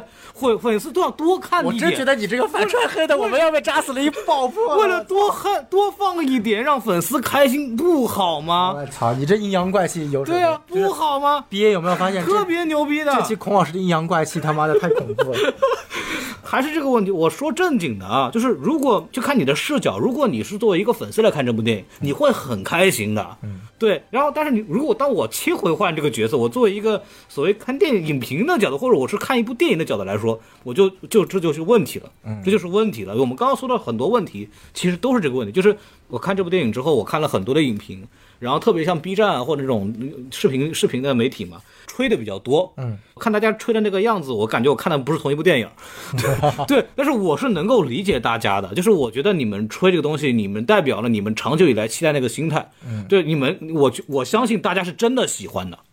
当然是真的，真的是喜欢的。但是我作为一个，就是你如果把它当做一部电影看，那就会有很多问题。因为我对我来说，扎克施耐德《正义联盟》它已经不再是一部电影了，它完全他妈是一个行为艺术。它不能当做电影来去看待，因为它犯了很多电影的一些基本错误。就刚刚小宋老师反复讲，我们在反复说这个点，就是扎导这个版本问题最大的地方就是信息密度太低。嗯，四个小时跟我讲一个这么简单的故事，然后也没有什么。刚刚你们说什么人物塑造？钢骨有一个家庭，然后是吧？他家里出车祸了，他跟老爸互相不对付，因为老爸从来不看他足球比赛或者不顾家。然后经过一系列的努力，然后他们误会破解了，破镜重圆。这个这个算什么人物塑造？就是他可能是个这还是算点人物他算人物塑造，但是有什么特点吗？他很普通啊。他作为一部电影来说很普通啊。你说闪电侠有真的有什么人物塑造？他跟韦韦登版信息量有明显增加，没有明显增加，还是那个问题。我爸关监狱了，我特别不爽，我要努力把我爸捞出来了。我爸说不行，你要有自己的人生去走吧，对吧？没有没有区别。然后这个这个人物设定之前没有吗？也有啊，也有啊。这已经最最明显的两个人就已经先扔掉了，对吧？然后蝙蝠侠，蝙蝠侠有什么人物塑造？你说他，你说我很多人说啊，这一版的蝙蝠侠。他成功的成引起了成为一个领导者的角色啊，他成为了大家的智囊团，不像韦登一样那么傻逼。你蝙蝠侠干什么了？真的，这部蝙蝠侠比韦登版的多了干了什么？他他找了一个海王，找失败了，对吧？海王没加入他，对吧？然后找找那个闪电，闪电侠不需要束缚，我加入，所有的束缚工作是戴安娜去完成的。你你说蝙蝠侠给这个团队干了什么？就是说，哦，我有钱，我有六个卫星。然后你们去造吧，这这这这叫领袖领袖气质吗？这不叫吧，对吧？然后完了以后，你说智能，他做了，刚刚就说哦，做了一个可以防超人的这个能量吸收的这个臂甲，然后他他又干什么？然后我弄了个 Nightcrawler，我还不会飞，还是钢骨把它弄飞的，对，那那蝙蝠侠干了什么呢？提供道具了，也也没有给大家升级装备吧？要闪电侠要穿着自己衣服，然后神戴安娜不用穿衣服，对吧？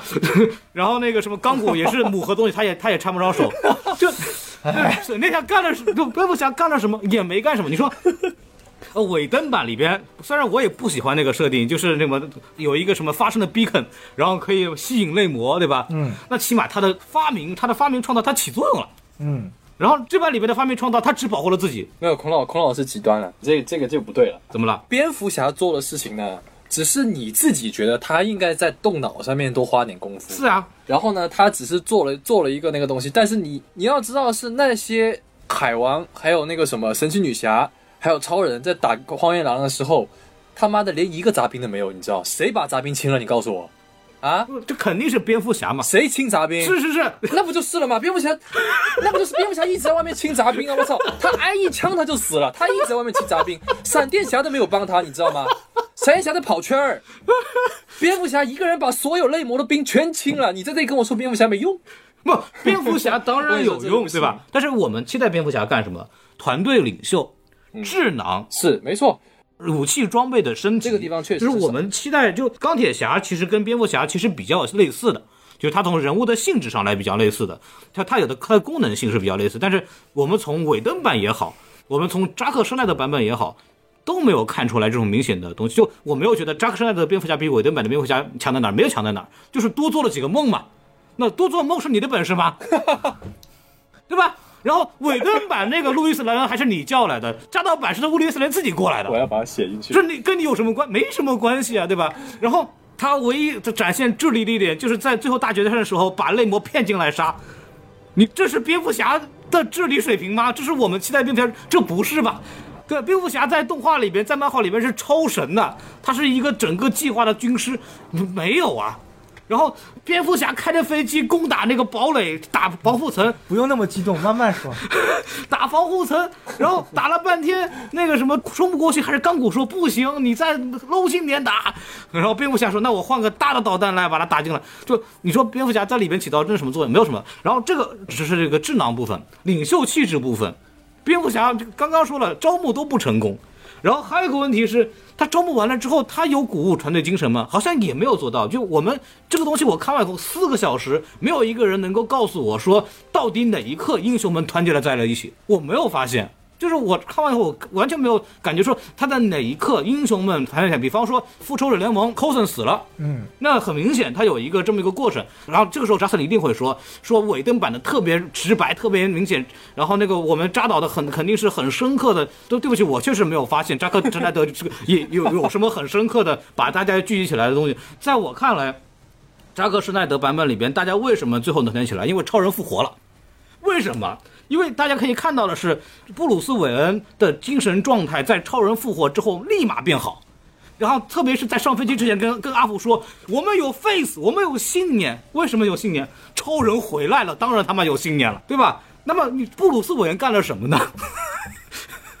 布鲁斯·韦恩就说我要复活超人。那我可以说，那布鲁斯·韦恩在上面是做了工作的，但是这个是真正的智囊或者是领袖气质吗？我觉得不完全能体现吧。那，其实复活超人也不是他想的，这刀剑版里面好像是大家一起想的。对啊，就是也他做主导嘛，对吧？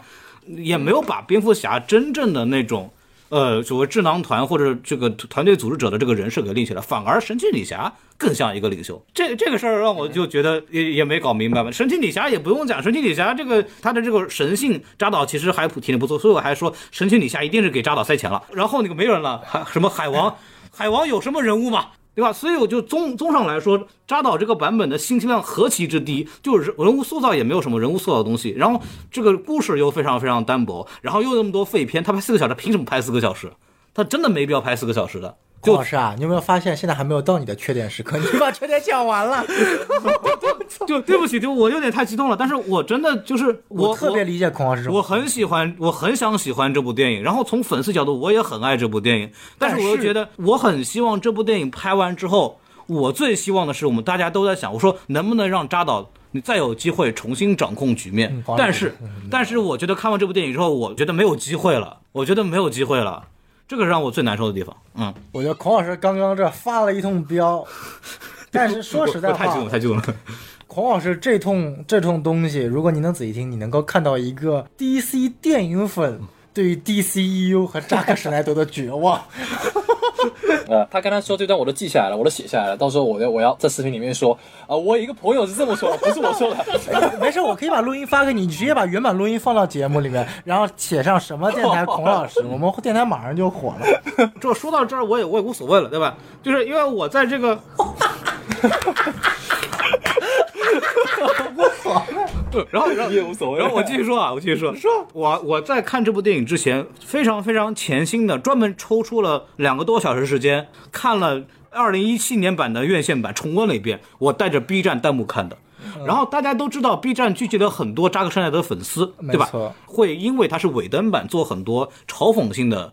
这个这个话对吧？弹幕这个也就算了，很正常。但我觉得 B 站在那个时候，在就在前几天上了正正义联盟院线版，也是很骚的一个操作啊。没错，很骚的操作。呃，说回来，就是当然你会发现有很多人弹幕里面就说，哎，这段拉胯名场面，他是名是那个冥界的名，名场面是尾灯拍的，是吧？蝙蝠侠面前的这个出场面前那个塑料袋，一看就是尾灯拍的垃圾拉胯。然后什么？你味道很好闻，为什么为什么大家都对那个那个塑料袋这么这么排斥？我有什么问题吗？就没有，就是就是很莫名其妙，因为你你明明前面这个地方有一个这个超级英雄一个很帅的姿势，然后你是虚化的，然后给一个莫名其妙白塑料袋做个特写，是这样的，他对他对焦对到白塑料袋在第一版还是第二版的预告里面是没有那个塑料袋对的那个塑料袋也是后期 CG 加上去的，是在后面的版本当中，哎我以及院线版里面它有这个因因为是什么原因？就是你刚小宋老师说对，因为之前有人拿导剪的预告版和预告片和这个尾灯的镜头做对比。就相似镜头对比，然后那个时候，呃，镜预告片里边的那个蝙蝠侠对焦是对的，然后就很多人在弹幕里有无数的这样说，啊，这个垃圾是尾灯拍的，然后这个好啊，这个应该是扎克拍的，然后当你把尾灯把把导剪板往上一对比的时候，发现很多当时弹幕里认为是尾灯拍的东西的时候，全都是扎克拍的，没有，其实那个塑料袋什么的，塑料袋加失真不对焦，我觉得我自己还是觉得还是不错的。就我扎斯林开始洗了吧？开始开始洗了，就过分了嘛，就过分了嘛。啊，不，这个你没有办法，因为肯定存在眨脸片段。我我得插一句话，就是其实那个大家一直在说那个什么这一幕是谁拍，这一幕谁是谁拍的，其实那个时候我一次都没参与过这些讨论，还有那个什么弹幕，我只有一个印象很深刻，就是 Everybody Know 这首歌，很多人都觉得这个慢动作是扎克拍的。对，我那个时候，我连我连扎导的三百我都没看过，我也不知道他们为什么要这么说。可能他们说，因为是这里有很多慢动作。对然后我后来看了那个三百之后，因为它很像守望者那个感觉。对，但是呃，我个人是对于三百的那个评价是一般的。其实说到这些谁是谁拍的，最好的一个例子，还大家还记得《正义联盟》院线版出过四个预告，最后一个预告大家还记得是什么吗？一开始路易斯做了一个梦，嗯梦见超人超人在农田里面，然后对自己说：“我看你这个戒指了。”然后，然后，然后紧接着梦醒，路易斯这个睡在床上。当时那一款预告出来的时候，已经宣布尾灯接任了。当时那一版预告出来的时候，大家很多人都在骂那个镜头，说：“哎呀，这个镜头，哎，调色有问题啊！那个超人那个嘴啊，一看就是后期这个 这个胡子把它改掉的啊，这个可太假了！这个谁让你加这个傻傻逼的梦的？结果没有发现，哎呀，我操，哦全是他妈扎导拍的。哎，当时我记得尾灯版里面有一句话，路易斯对超人说：“说这一次不要死了。”然后头好的头条留给我吗，啊，对对对对，说完之后就不就笑了一下嘛？很多人好像吐槽说这个笑笑的很邪恶什么之类的。但按照你们刚才说的意思，在麦田的这一部分是扎导拍的，对吧？但是那一段扎导里面还真没剪没剪进去，但是那一段应该是扎导他在主持拍摄的吧？我是这个意思，就是他不是尾灯补拍的。这个就不得而知因为了。包括里边啊我还有一段我跟小宋之前讨论的那个那个问题，你闻起来很香那个东西，你要把那个嘴型放慢了看，我觉得原版就是你闻起来很香。后期改成了你会说话了。啊是，你也看过视频了吗？我看了我知道你也也对这个提吐槽了出疑问，吐槽这些这句话的时候，我还特地去两个去对比一下，好像觉得那两个嘴型好像是一样对，嘴型一模一样。对，所以我我也不敢说，我怕说我我估计这个视频估计就没那么简单。就我我觉得就是按照常理来说，就是就如果嘴型是一模一样的话，唯一的可能性就是扎导后期改的，因为我不相信尾灯在接手的时候，如果当时原台词是你说话了，尾灯会这么恶趣味的。这么样子要把这句话改成你闻起来很香，我觉得这是不可能。哎，有可能呢，有可能呢。尾灯它不是恶趣味嘛？它那不是公认的吗？那些什么扑胸镜头，还有那些什么、很低俗那些东西，不是都他加进去的吗？其实我觉得这些东西是 粉丝炒出来的，这些东西真低俗吗？我觉得不低俗啊，它就是一个笑料而已啊。那那你你说这个扑胸那个就算比较过分了，对吧？那他和那个什么钢骨两个人在聊神奇女侠，他跟不跟小鲜肉谈恋爱？你说这个东西有好到哪儿去吗？哎，好像这句话确实有被微博上一些人抓去去吐槽了。就是有真的好到好很多吗？扑胸那个我也觉得扑胸那个不是很合适，说真的。但是你说那个闪电侠在意淫女侠这部事情，从扎导来讲的话，我觉得他们也在做一样的事情啊，对女侠也是有有歪歪的。我觉得就是程度高低而已，也没有说谁比谁差很多。就尾灯一定是猥琐的，然后扎扎导就是很高尚的，没有啊，并没有啊。就是我觉得奥创纪元是尾灯拍的吗？是啊，是啊，奥创也有也有扑胸的。是这样的，我先讲一下我的观点。如果说是幕后，比如说盖尔加朵不愿意这么做，尾灯逼着他这么做，OK，这件事情我觉得是有问题的。或者是偷着这么做，就是可能那个那个角色那个躺那个地方不是不是神奇女侠本人，对不是盖尔加朵，他可能就是套了一下，，对，就是如果是违反演员意愿的，OK，这个是牵扯到幕后问题了。我会认为这个导演有问题，但如果说大家都是同意的，这只是加入一个片段，我不知道为了什么目的，我觉得目的显示的并不好，但我并不能认为这就是低俗的。同理，复联二也一样，复联二那个片段为什么要加上去？复联二那个片段更加合理，好吗？因为本身黑寡妇和绿巨人这两个人是有暧昧关系的，那个镜头明显是为了更加凸显他们俩之间的暧昧关系的。我觉得那饥渴梗你怎么说？饥渴梗这个东西就是这个其实是有点我加上这个事情并不是罪大恶极，对其实是这么一件事情，就是如果我有这个桥段，如果大家都商量好了，演员也同意，然后整个项目都通过，上面有同意，那我加这个东西，它本身这个梗不至于罪大恶极，不至于我攻击到尾灯的人品，或者是对他人身攻击，或者对他全盘否认，这都是够不上的。完全够不上。当然，如果尾灯真的跟大家传的一样，在盖尔加朵不知情的情况下，我设计了这个镜头啊那个只是另外一多少有点下作。那还是刚小东说的，那是背后制作的问题，跟本身这个片段并没有关系。我是觉得大家一定要分清楚。所以我还刚刚说的，扎克那个闪电侠跟那个钢骨在谈论神奇女侠，这个有真的高到哪里去，也没高到哪里去，就是他有不好也没有不好，就很正常。他就是一个正常的对一个漂亮女性，可能小男生稍微聊两句也很正常，它也不是什么大事儿。那如果尾灯这个事情是个事儿，那么扎导这个东西可能也是个事儿。但如果扎导这个事情大家认为不是个事儿，那尾灯这个事情我觉得也不是什么事儿，就是这么逻辑。大家把对尾灯的怨，纯粹是因为他把二零一七年的院线版拍差了，然后把他所有的事情都一一对他他没有那么严重，这样这也不是尾灯版的核心问题。其实我有一个点特别想跟 B A 讨论一下啊，就是这个点我觉得很有意思，就是你是怎么看待超人的衣服是黑色战衣这件事情的啊？我先说一下我的看法啊，因为这点我看你节目中也没有讲，然后我自己的看法，我个人是不认同他把这件战衣改成黑色的，理由很简单，没有任何意义。就是你要做任何的一个改变，你是有意义的一件事情。漫画里面为什么要改成黑色的？有解释。首先，这个这个黑色的是更，因为他刚刚复活嘛，刚刚复活身上的超太阳能能量不够多，这个他要穿上黑色的战服，更好的吸收太阳光，因为我们知道黑色更好的吸收这个所谓的这是这是物理学，我不是特别懂，反正他有这么一个解释。OK，所以我知道，尽管背后的解释是换一套衣服更好卖钱，嗯，我也懂。但是它至少有个科学的解释，放在这部电影来说很奇怪，就是我们要知道，黑色一般代表的是不好的地方，对尤其是对于超人这个角色来说，你要知道，在这个其他的几个版本里面，我们看到黑人黑超人换上黑色衣服都是他黑化的，这是很有意思。那个超人之死不是也回来穿的这个黑色吗？不，就我是觉得，就除了超人之死，因为他给了一个解释，是我要吸收更多的超那个这个太阳光，这是他唯一的，这这是超人之死里面有解释，对对超人之死有里面解释，但是在其他的一般我们看到影视作品当中，超人换上黑色衣服，基本上就代表他黑化了。啊，那这部你看是怎么解释的？他在这部里面就是他没有给任何解释，他用一段各种这个他的两个一个生父一个养父的各种前面两部电影的台词，然后最后走到面前，然后啪一下打开变成黑色战服。但是这些他说的一切话是为了给让超人继续给人类带来希望的。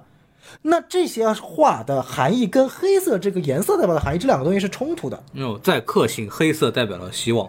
反正我我至少我在 MOS 没有看到这句话，就是你让我感觉是什么样子呢？这 这件事情应该我觉得是华纳逼着扎导让超人改成黑色，而不是扎导逼着华纳让超人改成黑色，因为。让超人换上黑色战衣这件事情，从华纳的立场上是说得通的。为什么？我要卖钱，我要卖玩具，所以我要一件新的战服。这也是我们看每一个商业电影他会去做。为什么钢铁侠他妈要换那么多套多套战甲？他也没有解释啊，对不对？但是至少他的功能的嘛，就钢铁侠起码是有新功能的嘛。对，但是到越到后期越没有新功能。你说他在这个复联二的那期装甲后，续可以写的嘛，他每个还是有介绍的嘛，只不过设定机里写的而已。呃，对，但是至少就比如说我们，我就很清楚，我们从商业利益上来说，我们是知道的，他换战衣是因为要卖钱。嗯那因为我们知道扎导是一个艺术家，他不考虑商业。我等会儿告诉你扎斯林会怎么想啊？那如果他是一个艺术家的话，他应该更信奉的是所谓的他的一个一个整个故事的延续性啊，对不对？你要想，如果你要体现出来超人最后穿上战服是他重回希望的话，你更应该去还给他那那一套红蓝战服。为什么？因为你要知道。在第一部 MOS 电影当中，是从来没有解释过为什么只有这一件战衣是红蓝色的。这也是我非常不喜欢 MOS 起飞那个片段，那个片段非常的史诗，配乐效果非常好，但是没有人解释为什么这套衣服。整个克星从一开始都是黑白配色的战甲，只有那一套衣服是代表红蓝配色的。对的这是没有任何一个人、没有任何一个情节去解释的。我觉得这是非常不合理的。他必须给超人的这套战服赋予一个意义。那如果是这样的话，我认为他完全可以在这部电影当中弥补 MOS 的这个这个缺陷，赋予意义。但是他没有，他又换上了一套黑色的战服。那请问，就是我们知道这黑色战服是致敬漫画啊，我作为漫画粉，我难道我我我应该很高兴啊？但不好意思，我不，因为我认为任何致敬漫画的部分一定要符合这一部电影本身的逻辑。就像我说超人和蝙蝠侠应该有不杀原则一样，这个是我认为是一定要遵守的，因为这是这个角色八十年来的一个本性而已，不应该因为一部电影而改。但是有些片段我是觉得可以改的，比如说你把吉米·阿尔森变成一个 CIA 特工，一枪崩死了，我没有意见，无所谓的因为吉米·阿尔森在呃 DC 一用没有任何存在的意义，不需要一个超人的朋友这样一个角色。对，但是请你告诉我，这部你去演仿一个漫画中的设定改成黑色战袍有任何意义吗？没有任何的意义。唯一的解释就是说扎导他说：“哎呀，OK，我要致敬漫画。”所以我觉得这是非常奇怪的一点。这个时候，作为这个扎斯林，我就要跟你讲了。都都说了，扎导一开始就要搞这个黑白的，华纳不同意，所以哦扎导还把这个衣服特殊处理了，后期我可以自己加上黑白。嗯，扎导主动受益的，而且你看，扎导是一个什么样的人？扎导是一个热爱漫画，是一个尊重漫迷的人，所以说我一定要弄成你形容。扎导是世界上最牛逼的导演都行，比卡梅隆、诺兰都行，请不要说出他尊重漫迷四个字，我听着恶心。就你看扎导的粉丝就这么想的呀。我做这个事是我我一个导演的任性，为了满足漫迷的这个期待，然后也配合了超人之死的这个情节，这是一个漫画彩蛋。没错，没错看，这个，我觉得扎导就是主动要加这个，当然上面是阴阳怪气，但是我说实话，就算扎导愿意自己愿意加这个事，我觉得也是完全 OK 的。OK，嗯好好，OK 的我听一下 B 的发言对想想法。其实我同意的，而且我反而觉得你的这个疑问还没有说全。哦事实上，我本来就想说，在我下一部视频里面提出这个疑问，为什么呢？我觉得就是我其实我不是说我很喜欢他的福道画嘛，嗯，你如果你真的要去顺从所谓的漫迷的话，你把披风给我去掉。就是我说真的啊，说得太我认真的啊，呃，我怎么认真的啊怎么说呢？认真的，然后在漫画里面，黑色战袍是黑色战衣是没有披风的。说的是个，而且没有披风真的好帅。我是单从我自己审美出发，没有披风真的好帅。还是长发，对，长发加你没有长发也可以，你你加一个胡子，绝对我跟你说，我我直接高潮，我直接高潮。但是那个那个灰色的披风我不行，我只是说审美方面。我说你刚才这个疑问没有说全的意思是，黑色确实是可以致敬漫画，但是致敬漫画的话，披风其实是可以不要的。为什么要披风呢？估计还是属于换色，还是属于 CG 的这个这个阶段，可能处理比较难吧。因为你加披风容易，去披风可能没那么容易。这个是门外汉说话啊。重点是什么呢？跟我刚才说的那个火星猎人一样，很多东西是为了加而加。首先我举个例，第一个是火星猎人，第二个是黑超人，第三个是丧钟。丧钟是呃先跟卢瑟说话，再跟蝙蝠侠说话，很突兀，对不对？对还有第四个小丑，他自己说了。如果蝙蝠侠没有遇到小丑的话，就很奇怪。哎，对，是很奇怪。对于你扎克施奈德本人来说，你如果有这个机会，你要去实现它，那你就实现它。但是对于电影来电影来说，太太突兀了。明白这是其一，还有其二。其二，你说为什么要把它改成黑色？黑色的意义是什么？我这里有一个解释，在 CW 无限地球危机里面，那个由布兰登演的那个超人，你们还记得吧？记得天国超人那个造型，黑色的那个 S，黑色的 S 背景，红色的 S，记得吧？嗯他当时路易斯就问他了，为什么你这个是黑色的？他说原话我忘记了，但意思我记得，因为我已经经历太多死亡了，嗯，我希望，我希望这些死亡，这些黑暗，对不对？我希望我的我是在这些死亡中依旧象征一个希望的的的标志，就是背景是黑色，所以是 S。这个解释我给满分。嗯，真的，因为天国降临都没有都没有这个解释，但这这解释我很喜欢啊。然后呢，如果说你问为什么黑色超人和黑色联系起来最合理解释是布兰登说句话，我觉得是这样子。还有其三，你换成黑色可以，你在这个阶段你说为了太阳能充值充值充值能量，我可以理解。或者是呃，你想换个心情都可以，但是你在最后大战结束之后，你还是穿黑色的。嗯，对，这个我也有疑问。你撕衣服这个标志性的动作，你变成黑色的了，你的 S 变成白色了，啊对不对？对的，很奇怪。对不对？所以我我只是丰富一下你这个疑问，因为我也有相同的疑问。你问我，我还反问你呢，我也不知道。所以就是你在最后一个镜头里面，你撕开衣服向上向天空飞去，其实这个镜头想要传递的语言就是。在接下来的生活中，超人继续扮演着超人，他还是一个听到哪里有齐声异响，他要去去拯救的这么一个角色。我觉得他是想表达这个意思但是呢，他撕开是黑色的衣服，为什么这件事情结束之后，你还要去穿了这件衣服？你告诉我为什么？所以我就是有就是有三点疑问：第一是披风，第二是黑色解释，第三就是你为什么事情结束了还要穿黑色？这也是一个很大的问题。你问我，其实我也是不知道的。其次就是在噩梦里面是红蓝的，没错，我也想说这一点，哦红蓝反正变成反派了，我对对对操！，你其实扎克在早前的物料里面他就已经说过这件事情了，在被反生命方程式轻视的时候，他换成了红蓝战衣，但是没有说为什么。关于这个东西，我也很想知道为什么。然后变成反派了之后，你反而穿了那个有颜色的制服。OK，这是其次，还有其五。呃，刚才小宋也说过了，黑色其实代表的一种呃黑化，对不对？代表着死亡，是不是？说到这个，其实大家有想到 MOS 里面，他其实是穿过黑色制服的，就是在佐德的那个讲故事的时候，对的，还记得吗？嗯，他穿着黑黑色的制服，还有脚下踩了无数的骷髅，对，所以所以当时他换成黑色，还有红色的天空、巨大的太阳，还有和佐德说话的这么一个东西，我自己觉得啊，这个镜头想要表达的意思是说，你跟我们克星人一样，你是我们的一员，我要拉你入伙，我们穿黑色的衣服，所以你也穿黑色的衣服。然后呢，在这个红色的灾难性的天空的下面的一堆尸骨。你陷进这个尸骨里面，尸骨都是黑色的，你也是黑色的，你必须踏着所有地球人的尸骨加入我们，重新重组这个克星。所以当时其实这个黑色已经被已经有了这么一个定义了，你知道吗？嗯。所以就是在这几点下来的话，我就觉得其实黑色其实是你可以爽一下，但是你一直爽的话，我就会有点不理解。没错。B A 说的很对，就是呃，我认为就是。比如说黑色，它本身代表的是克星的一种颜色。克星我们知道在 MOS 里面，它一般都是非常的这个基本上没有色调的，要么就黑色，要么灰色，要么土黄色，反正就是非常暗色调的。突然跑出来一件红蓝色，本身就我觉得就很奇怪。我的感觉就是说，如果它能够在 MOS 来解释来说，就是超人这个红蓝选择不是因为那件战袍是红蓝的。而是他那件战袍可以原来就是黑色的，只不过当他在经历了跟人类的一些战斗，了解了跟人类之后，因为我们要知道超人其实是代表美国的嘛，对美国的颜色是红蓝，对，其实本身设置旗这个超人颜色衣服的红蓝的一说，也是根据美国而设置的。代表美国精神的。对啊，对，我觉得完全可以。如果想让，就当然了，你这是作为美国观众而言的话，就是如果你想让 MOS 里面的超人更加的接地气，更加的表现出来他是怎么样成为人类的象征的话，你完全没有必要让他一开始就是红蓝的。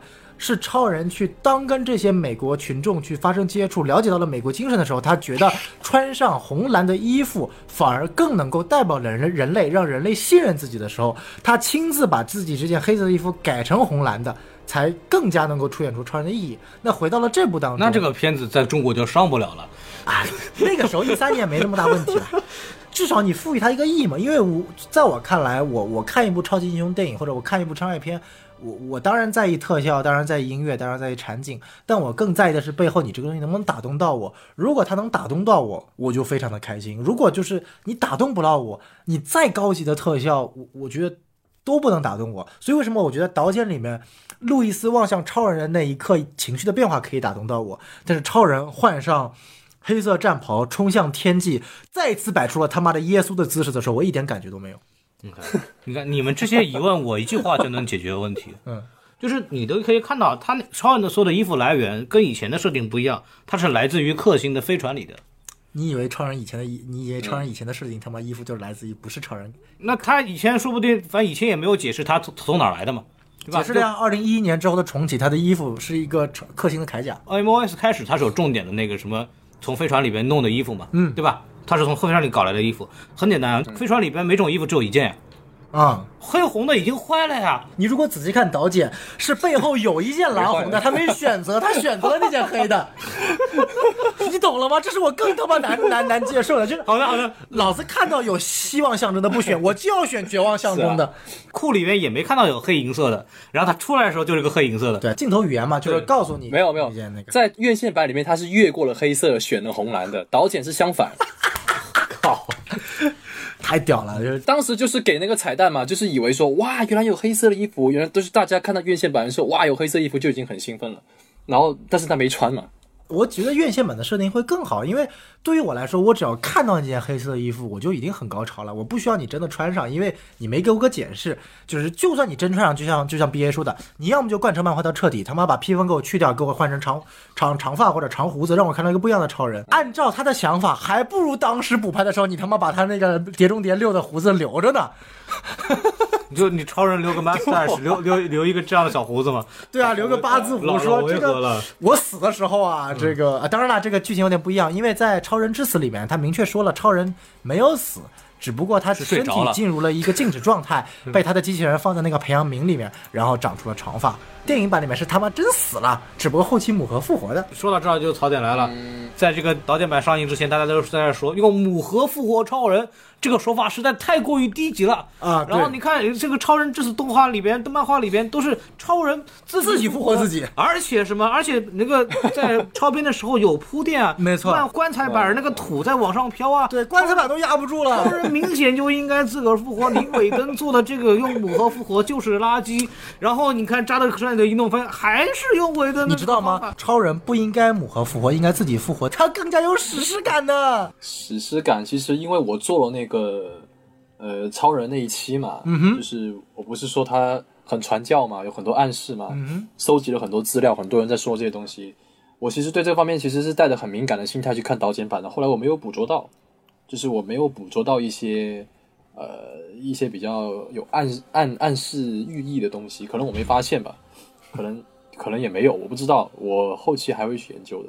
嗯，我就是他所谓的史诗感，他所谓的超人复活，虽然是用母盒复活了，但是他更富有史诗感这个点的所谓的史诗感，所谓的神性，我得去找一找，要不然，要不然就不是很扎克施耐德了明，好吧？嗯啊，你看，那很很有神性啊！他复活以后，这个做一个十字架一样，在太阳面前晒太阳，老有神性了。对，而且他也解释你的问题吧？呃他也解释你的问题是这个这个战壕战斧有什么用？吸收太阳光嘛。啊他只不过没有用台词说出来嘛。啊是你不懂漫画，你没看懂嘛？啊，牛逼牛逼牛逼！其其实这个其其实这个点呢，就是 黄老师刚刚尽管是说笑，但我其实有个问题啊，就是我不知道大家看 BVS 里面，BVS 里面有一段戏就是那个对，也有这一段。对，呃不不不，我我指的不是那个太阳光的问题，我只是另一个更加致命的问题。就是 Lex Luthor 他当时在议议政大厅的一个措施，就是把炸弹藏在那个用铅制成的这个呃盒子里头这个盒子呃这个不是盒子，那个轮椅里面爆炸，嗯然后超人因为他无法透视铅，所以看不到这个炸弹。是的，但是在在任何一部 DCU 的电影里面，没有说过超人不能透视铅，这个点从来没有被提到，直接被扎导引用在电影里面。有啊没有，有啊，没有啊，哪里？不不不，之前没有，之前没有，但是你最喜欢的超人与路易斯不是有吗？你妈的！我说 DCU 那个小车老车呢？就是我我指的就是在 DCU 里面，超扎导直接把这个设定当做理所当然，也没有跟观众解释，就直接告诉你啊，因为这起事件告诉你超人看不到钱，就是他太理所当然了，就他太所以华纳把这段剪掉了。哎哎，我我问一下，那个漫画里面有有有说这个吧？有啊有啊我，记得是对有当然有对吧就超人的几大因素：怕克时、怕魔法、看不透铅。啊，是啊，嗯那那也没有问题啊。那那他直接说超人有一个看不看不透的东西也可以啊。他没说我，觉得小松的意思就是说，并没有介绍这个背景设定，他直接只通过了这个哦，他是铅做的，所以这么一句话，对那这个东西是不够的，在剧作就上来讲。打打个比方吧，就在 BVS 开头没有 Lucer 介绍的那一段，那个用课时划开佐德的皮肤，可以对佐德造成毁灭性的伤害，来点出克时很牛逼，直接蝙蝠侠上课时，嘣把超人打爆掉。你说这段我他妈路人我看得懂？哦，还是那个问题嘛，扎导的感觉，他做这个东西的这个前提是你们都懂了，对，对，你们都已经明白，你们是粉丝，你们都已经明白了，我我就不需要给个东西。但是华纳的角度就是，我就路人看不懂，就是那那时候 BBS 回来就是王老师那感觉嘛，嗯我看了个啥？对，就是我他妈到底看了个啥？我们一个电台主播就是完全看不懂，当时我们几个人都在美国，同时看完出来，然后就王老师就一堆问题，根本看不明白。但是华纳把那个删掉呢，它的剧情又逻辑又不同，动漫处理就非常差。就是华纳就整个扎导导剪这个事件。就是华纳也有问题，扎导其实也有问题，这个我们稍微再往后聊。然后不过我 我我发现我们 少少聊了一个话题啊，正好我们最后聊一下，你们怎么看这部电影当中几个反派的塑造？荒原狼、达克赛德、迪萨德，就这这这慈祥奶奶我就不算了有。有有个有个毛塑造，你告诉我，这几个角色有什么意义呢？我觉得不行。是啊，我在视频里面重点夸了《复仇者联盟三：灭霸传》。我当时看完这部电影的时候，我因为灭霸最后在他的那个小破屋里面面对着阳光微微一笑很倾城，我真的觉得好帅啊！MCU 向来都是拿一流演员演三流反派，嗯，然后但是他却能够花这么大的手笔，用一部这么重要的电影去塑造一个反派，一个 CGI 反派哦，我觉得他真的这个，而且塑造的挺好的，因为灭霸这个问题。灭霸他这个问题其实是很多的反派都在想的嘛，人太多了嘛，对不对？你比如怪兽宇宙那个谁，呃，哥斯拉里面那个女的，就是她不是她儿子不是死了吗？一样的他就说他要把这些怪兽全部放出来王牌特工第一部也是，啊，他处理就就是别的电影处理的真的不行。但是灭霸他就是，你看，你想想看，人家角色弧，我操，人家一开始就是想要毁灭世界，跟别的反派一样。但是呢，他说我只是想要毁灭一半的世界，他不是只是说说而已哦，他真是这么做的。他去葛莫拉星球的时候，他就真的就毁灭了一半。那左右你们站好了啊，一二三，开枪打，没了，就这样。然后他去杀幻视之前，他没有杀任何一个向他扑过来的英雄，他只是把他们给封起来而已，对不对？他说他不杀，他就不会杀。我操，不杀原则，所以，所以就是他非常忠于他自己的原则。我说杀一半就杀一半，而且是随机的，嗯，而且是随机的，而且我杀完之后，我还要我还要把宝石给废了，嗯，也包括我一只手，对不对？而且他的这个生活，他也没有任何的防御手段，他也不怕别人来报复，肯定会有人来报复的嘛。他真的就被人报复，砍掉了手，还砍掉了头，对不对？按照蝙蝠侠的话来说，他是有信念的，他是有 face。对，他是有 face 的。对它里面的一些细节，比如说螳螂女去把他给睡着了嘛，他的意志非常坚韧，他就是要这么做的，哪怕是葛莫拉牺牲，他牺牲葛莫拉的时候，虽然我没有很动容，但是呢，他有这个举动，他的动机就已经说明的很清楚了。我不管是谁阻止我，哪怕是要我牺牲我自己的。呃，最爱，呃他还有最爱哦，不好意思，他真有最爱。你问达克赛德有没有？你问达克赛德他有没有这种不能失去的要保护对象？在导剪版这个地方，达克赛德他干嘛的？他是来干嘛的？你说他是干嘛的？他就是来摆一个姿势，做做一个做到那个地方很酷。然后荒原狼他是有他的角色弧，他有吗？他说呢，他就是欠了五千万的 KPI。没有完成，然后被人家数落说你没完成这个，你不要找你不要找我。然后黄原狼就是不放弃，他就是要找老板。然后结果老板来了，他就跪下了，他就说你必必须要怎么样，你必须怎么样，你没有怎么样你就不要来找我。说真的，你你之前是怎么背叛了天启星的？你你告诉我一下，你你还没有说完你就被你就头被就被砍掉了，然后你就一句 For Dark Side，这其实你说 For Dark Side 还有说什么 Mother 这些东西，我觉得。没意义。我给了你一点动机，但是这个动机真的不大，真的不大。迪萨德，迪萨德和达克赛德完全是可以合二为一的角色，嗯，不是吗？你完全可以合在迪萨德他是干嘛？他是一个谋谋师，他是一个谋士，迪萨德是一个你传声筒你谋什么东西？你你除了在达克赛德身边，你帮他做一些，达克赛德在后面背着手，你在旁边帮他操作之外，还有那个什么慈祥奶奶举了一个棒子，那里也不知道干什么。我看了漫画，他看了他的起源有点意思，但是也没有刻画。就是这部电影可能是留白了太多东西，但是就反派来说，你唯独只有一个反派荒原狼。我现在理解为什么韦登要把达克赛德删掉，为什么要把迪萨德删掉为什么只留一个荒原狼？因为，呃对他可能是出于这个考虑，但是呢，唯独知道扎导想要放很多东西进去，但是他放进去之后，对于这个反派塑造是没有一点帮助的。反派他确实啊，这盔甲真的好帅啊，但是那么多亚马逊人抱着你的时候，你为什么不直接一个暴刺把他们全部刺死呢？有道理啊，对不对？对不对？就是你盔甲很帅，然后你可以变出一个变出一个蜘蛛侠那种小蜘蛛，哦，很了不起，很很屌。但是说到底，你也没有说什么很有用的台词，你不如就只说一句 mother。补充一下憋的吧，我觉得别骂 BA 了，骂我吧，我要数了起来比 BA 数的更狠了。你还记得我两年前、一年前刚刚说过导剪会存在，嗯，然后荒原狼会变成这个所谓的这么凶悍的这个全身刺造型的时候，我当时就在节目里说过了，有个屁用啊！照样他妈的还是 CGI monster，有本事你他妈真的让一个人来演啊，你给他一点角色弧啊！呃，孔老师说你这个小宋啊，又没看过电影又瞎说了。一年之后，你看看，所以问题是什么？我们看漫威的反派，漫威的反派为什么成功？漫威的反派是不管老子反派是什么外星人、恶魔、术士、法师、神，我全他妈给你降到人。什么叫人？就是我要赋予你人性，哦因为电影归根到底讲的是人和人之间的故事，因为是人看的电影。所以每一个人都有自己的信念，每个人都有自己的性格特征，而每个人都有自己的眼神。什么叫有眼神？关键我希望为什么我看导演这么难受？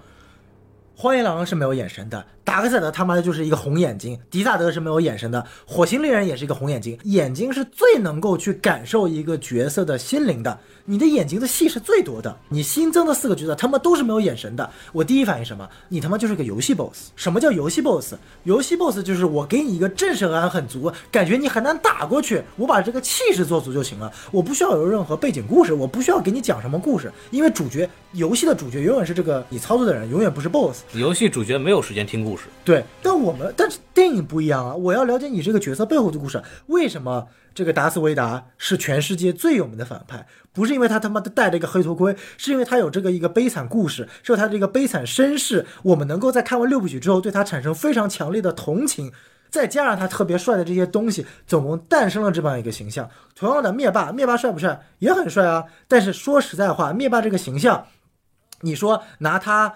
这个第三部出现的这个秃头形象，和当他第一部出现还没有确定是乔什·布洛林演的这个更凶凶恶的形象，第一部的形象比第三部的形象还要凶恶。但为什么我们更喜欢第三部？因为第三部把灭霸塑造的更像一个人啊，他有自己的追求，有自己的信念，有自己的痛苦，有自己的这个这个各种东西。这是我们爱看的东西。你你换到正义联盟，我们看到了一个什么东西啊？荒野狼院线版是 Mother，导演版是我要赎罪。他妈的，Why do I care？我为什么要 care 你赎不赎罪？就像 B A 说的，我都不知道你到底为什么要赎罪，我为什么要 care 你赎罪？达克赛德，达克赛德在漫画里怎么牛逼？因为漫画里不需要 care 你那么多故事流程啊。而且漫画里我专门可以画一张专门讲一下达克赛德为什么变成达克赛德了。达克赛德在变成达克赛德之前，他叫乌克萨斯，他是为了有非常强烈的，是个人，为了追求所谓旧神的能量，所以弑杀了很多旧神，成为了星神。呃，当然这只是他其中一个起源，他有很多种起源。就还有一个兄弟。对他有兄弟，兄弟最后变变成了天赋嘛？我我的意思是我希望看到这个达克赛德的追求，他为什么要反生命方程式？他找反生命方程式就像灭霸找无限宝石一样，灭霸不是为了找无限宝石而找无限宝石，他是为了要实现全宇宙的平衡。那达克赛德至少你他妈要告诉我，你为什么要找反生命方程式吧？你得给我个理由吧？要么你就别出现。就我宁愿你像院线版一样，就或者就放一个彩蛋一两秒钟吧，就像复联一一样。然后你还给导剪版里面你给了这么多的镜头，我觉得如果我是一个路人，在这部电影里面我就要打达克赛德了。就我第一反应，我感觉达克赛德的戏份好多啊。我感觉荒野狼可能就是个小弟，可能第二场大战就打死了，然后最后打达克赛德。对，我也以为是这样一开始。对啊，然后结果发现哦，达克赛德。我也以为，我也以为。对啊，就大家都会这么以为，这种很容易影响观众的，就是带入电影之后他的一个角色的一个。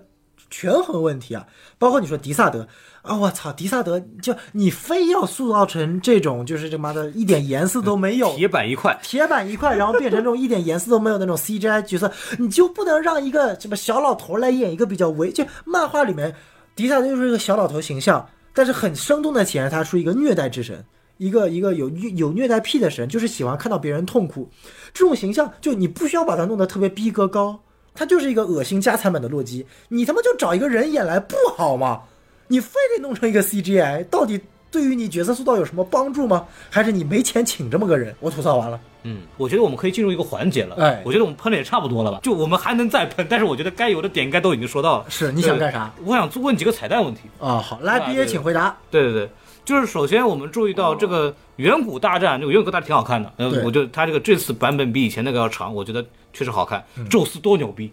对吧？有你妈！他妈跟个斯巴达克斯一样，操！那就本来就是呀，希希腊神话呀，斯巴达克斯是。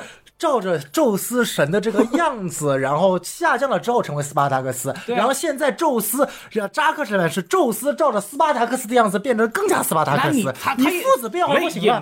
你只能说我是孔老师爸爸，不能说孔老师是我爸爸。我跟你解释一下，就是谁知道希腊人长什么样子？那肯定从从斯巴达那个最靠谱嘛。我觉得这是可以理解的。就我我要说的是什么？就是就就那个那个里边有个东西叫绿灯侠，对吧？啊，对对对。然后就根据年代推测，就那个时候明显那个。有有蒙古人对吧？那个很可能很可能不是哈尔乔丹吧？哈尔乔丹长那样子，你他妈是骂绿灯侠粉丝？那个很可能不是哈尔乔丹吧？嗯，对吧？你那个 哈尔乔丹是开飞机的，那个时候还没飞机呢，对吧？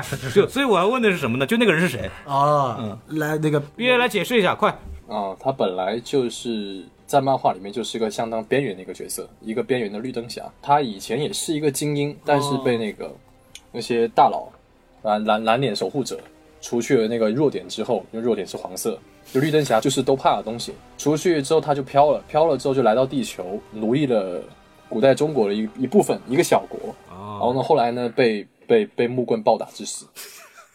一个绿灯侠被木棍不过确实，在古早漫的设定里面没有有一个绿灯侠是怕古早漫画木头的他是有时候他经常会这样子啊、就是这无无厘头是这样子，他有时候会这样子。就是有这么个设定，这不是无厘头，是在古早漫画里面，本身绿灯侠有个弱点就是木头。第一代绿灯侠阿兰斯科特他是没有黄色这个这个弱点的，他唯一的弱点是木头，这是最古早的绿灯侠的那个在黄金时期的属的弱点，在白银时期引入哈尔乔丹了之后，才把这个木头的设定取消掉。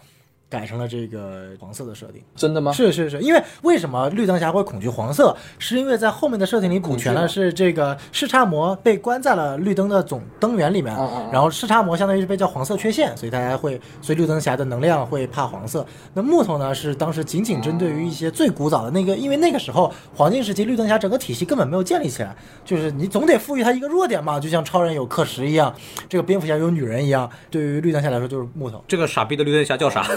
亚兰哥，哦亚兰哥。我我看的那一期漫画是这么写，但是我对绿灯侠了解没闪电侠这么多。啊，我现在我反而长知识了。我然后还有个问题要问就是频繁出现的，而且跟之后的梦魇片段有非常强的联系的，叫反生命方程，对吧？哎，这个我记得小宋在以前的节目里也大概介绍过，讲过。对对对，然后因为在电影里的呈现，达克赛德拿个斧头，然后往地上一劈啊对。然后然后就出现了一堆荒原狼也劈了一次，对，然后荒原狼又劈了一次，劈的一模一样，我就有点懵，我不知道这个东西劈了干嘛其。实我也懵。对，反生命方程式到底是一个本身是个什么东西呢？是这样的，反生命方程式呢，其实本身是一个非常牛逼的设定，我觉得这一点也是扎导在这部影片中没有做到的，他应该花更多的时间就好好讲一下这个设定。因为没有下一步了，所以就没有。嗨，对，这个说仿生命方程式它本身的意思是什么？它可以，如果任意一个人获得这个反生命方程式，他可以去奴役在这个宇宙中任何有自由意志情感的生物。啊，所以它被意喻为叫反生命方程式。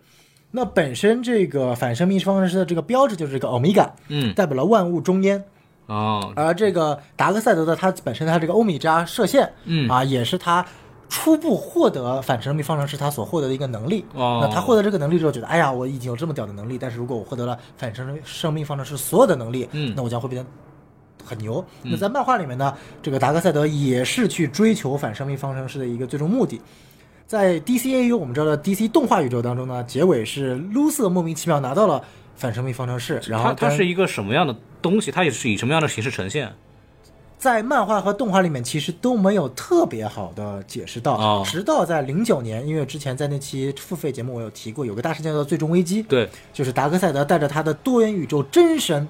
啊，这个有设定，就是所有你看到的达克赛德都是他的分身，嗯他的真身从来没有出现过。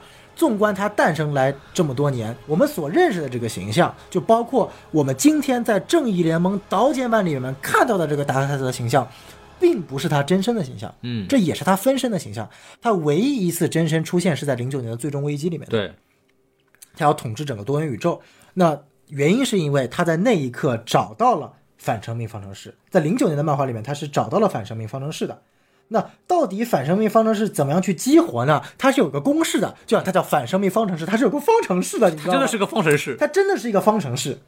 这这个方程式呢特别牛逼，嗯我们来告诉你啊，这个方程式叫做什么呢？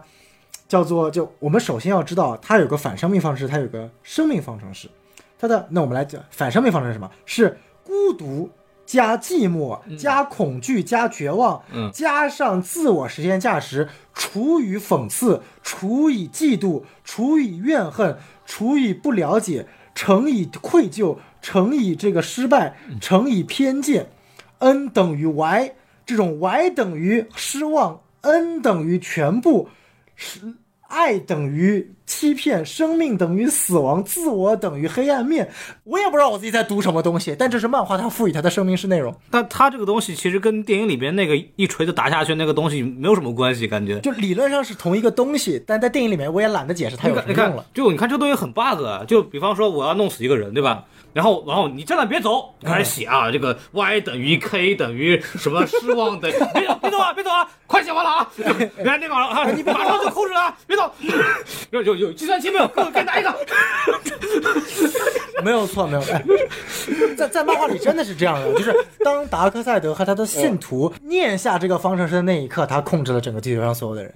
哦，啊，但是但是我之前我之前看那个看那个漫画，我忘记那个漫画叫什么了，好像也就不会很久吧，完全忘记叫什么名字了。但是好像是那个什么关于 DC 的丧尸宇宙吧，嗯，好像那个反生命方程式还是被那个还是被达克赛德从钢骨的身里面身体里面抽出来的，哇，抽出来之后，然后迪萨德和呃，包括达克赛德全部变成了丧尸，然后就开始传染，就开始传染，全部都反生命方程式嘛。我觉得反生命方程式和丧尸两个结合真的是天 天天，真是天衣无缝，你不觉得吗？没错，对对，然后当时就因为因为这个，所以整个 DC 宇宙的英雄全部都变成那个什么。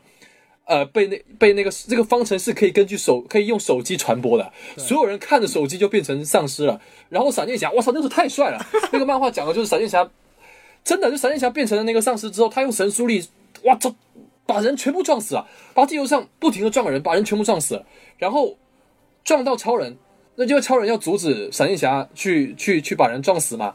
然后是当闪电侠撞到超人的时候，闪电侠被撞成一滩泥，但是他闪电侠的骨头肋骨插到超人身体里面去了，因为速度实在太快了，所以超人也被感染了。我操！你知道那个漫画我没看完，我也忘记了。我现在想的好好好刺激，你知道吗？我觉得这才是反反生命方程式。所以我看电影的时候，我觉得很，我也其实我跟孔老师一样，我也很疑惑，为什么反生命方程式你要在地上突然砍一刀？为什么你你得到两个母盒之后，你就会你就会获得了这个我我真想不通，因为为什么你本来母盒不就是你们带过来的吗？为什么母盒凑齐两个之后，你就知道地球上有反生命方程式了？那为什么你要在这边地上砍一刀呢？就是最离谱的是，远古的时候，这个达克赛德嘛，往地上砍了一刀，嗯，然后我就弄上生命方程式了，对吧？然后是不是好像就是说这个原因，说什么反生命方程式在地球，嗯，对吧是这样。但他不知道自己当时是砍在哪儿吗？就找半天也没找着。忘了嘛，他有没有 GPS？对，然后完了以后，那个荒原狼在梦中自己砍了一回，是什么意思？是是是，意思是他过去什么，因为什么有反生命方程式，所以说荒野狼也做梦了对荒荒原狼也做梦啊。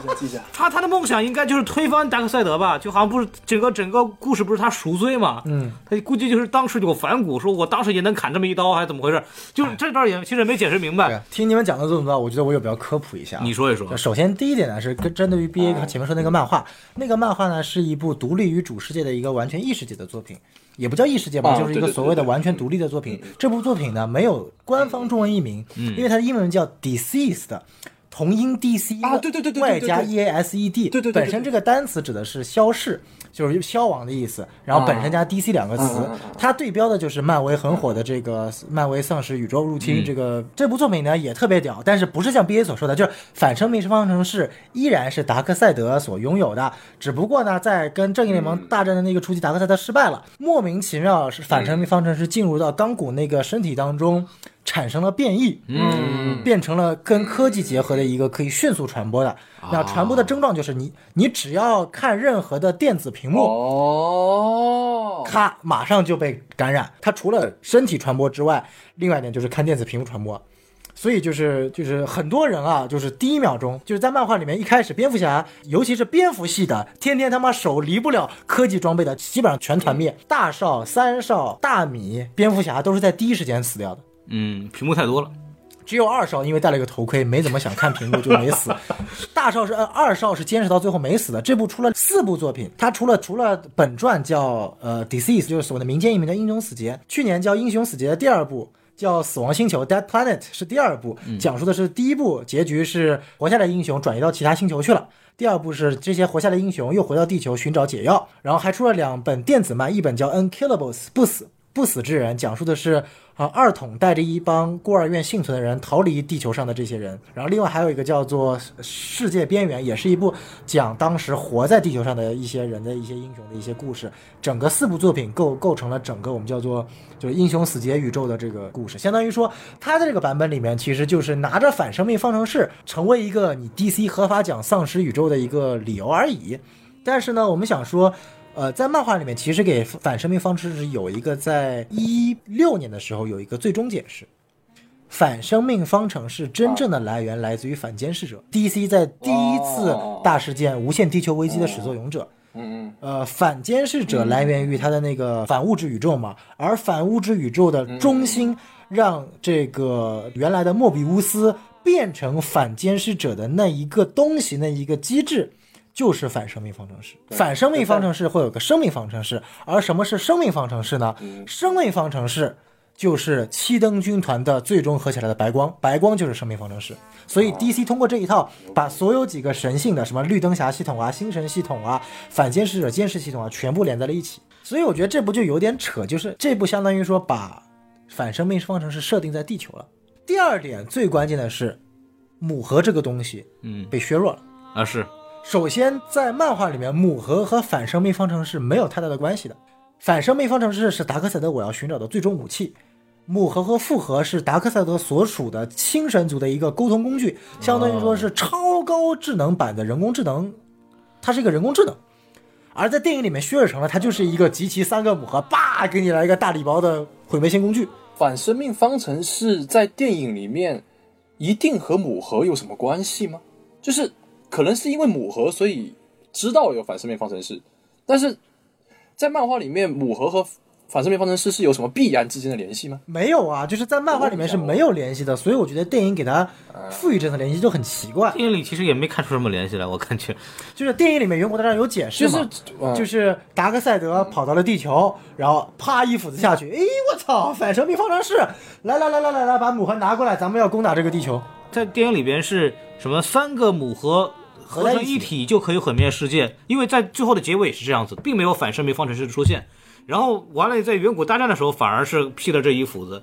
所以说，那反生命方程式是不是可有可无？而且反生命方程式是可以可以，就是你劈下来以后就放那儿，你是不收回来的吗？可以，就是或者那劈下来那一下就是把它放置到地球上了吗？就这东西完全没有没有任何说法，这个确实就是啥也没有，就什么也没说，没有什么解释。就是这个东西，比如说小松算看看过挺多漫画的，他也跟漫画里的东西也不太一样，所以这到底到底是个什么玩意儿，谁谁知道呢？就是是，我也挺懵的，我也对他也没有说，反正现在也没有下一步了，也也也也不知道怎么回事了。根据我们看过的废言啊，对他是提卢瑟在第二部莫名其妙获得了这个反生命方程式啊然后把反反生命方程式送给了达克赛德，啊然后达克赛德通过这个反生命方程式奴役了地球上的人。啊，那这么看，其实反生命方程式的力量还不如三个母核加起来的力量大三个母核直接把嘣地球毁了。超超人都炸完了，谁说的？谁说的？谁说的？你们错了啊！反生命方程式很牛逼的，如果是这么设定的话，因为毕竟是吧，我我也我也看了那个设那个白板的那个设定了。反正反生命方程式是一种能够控制人的，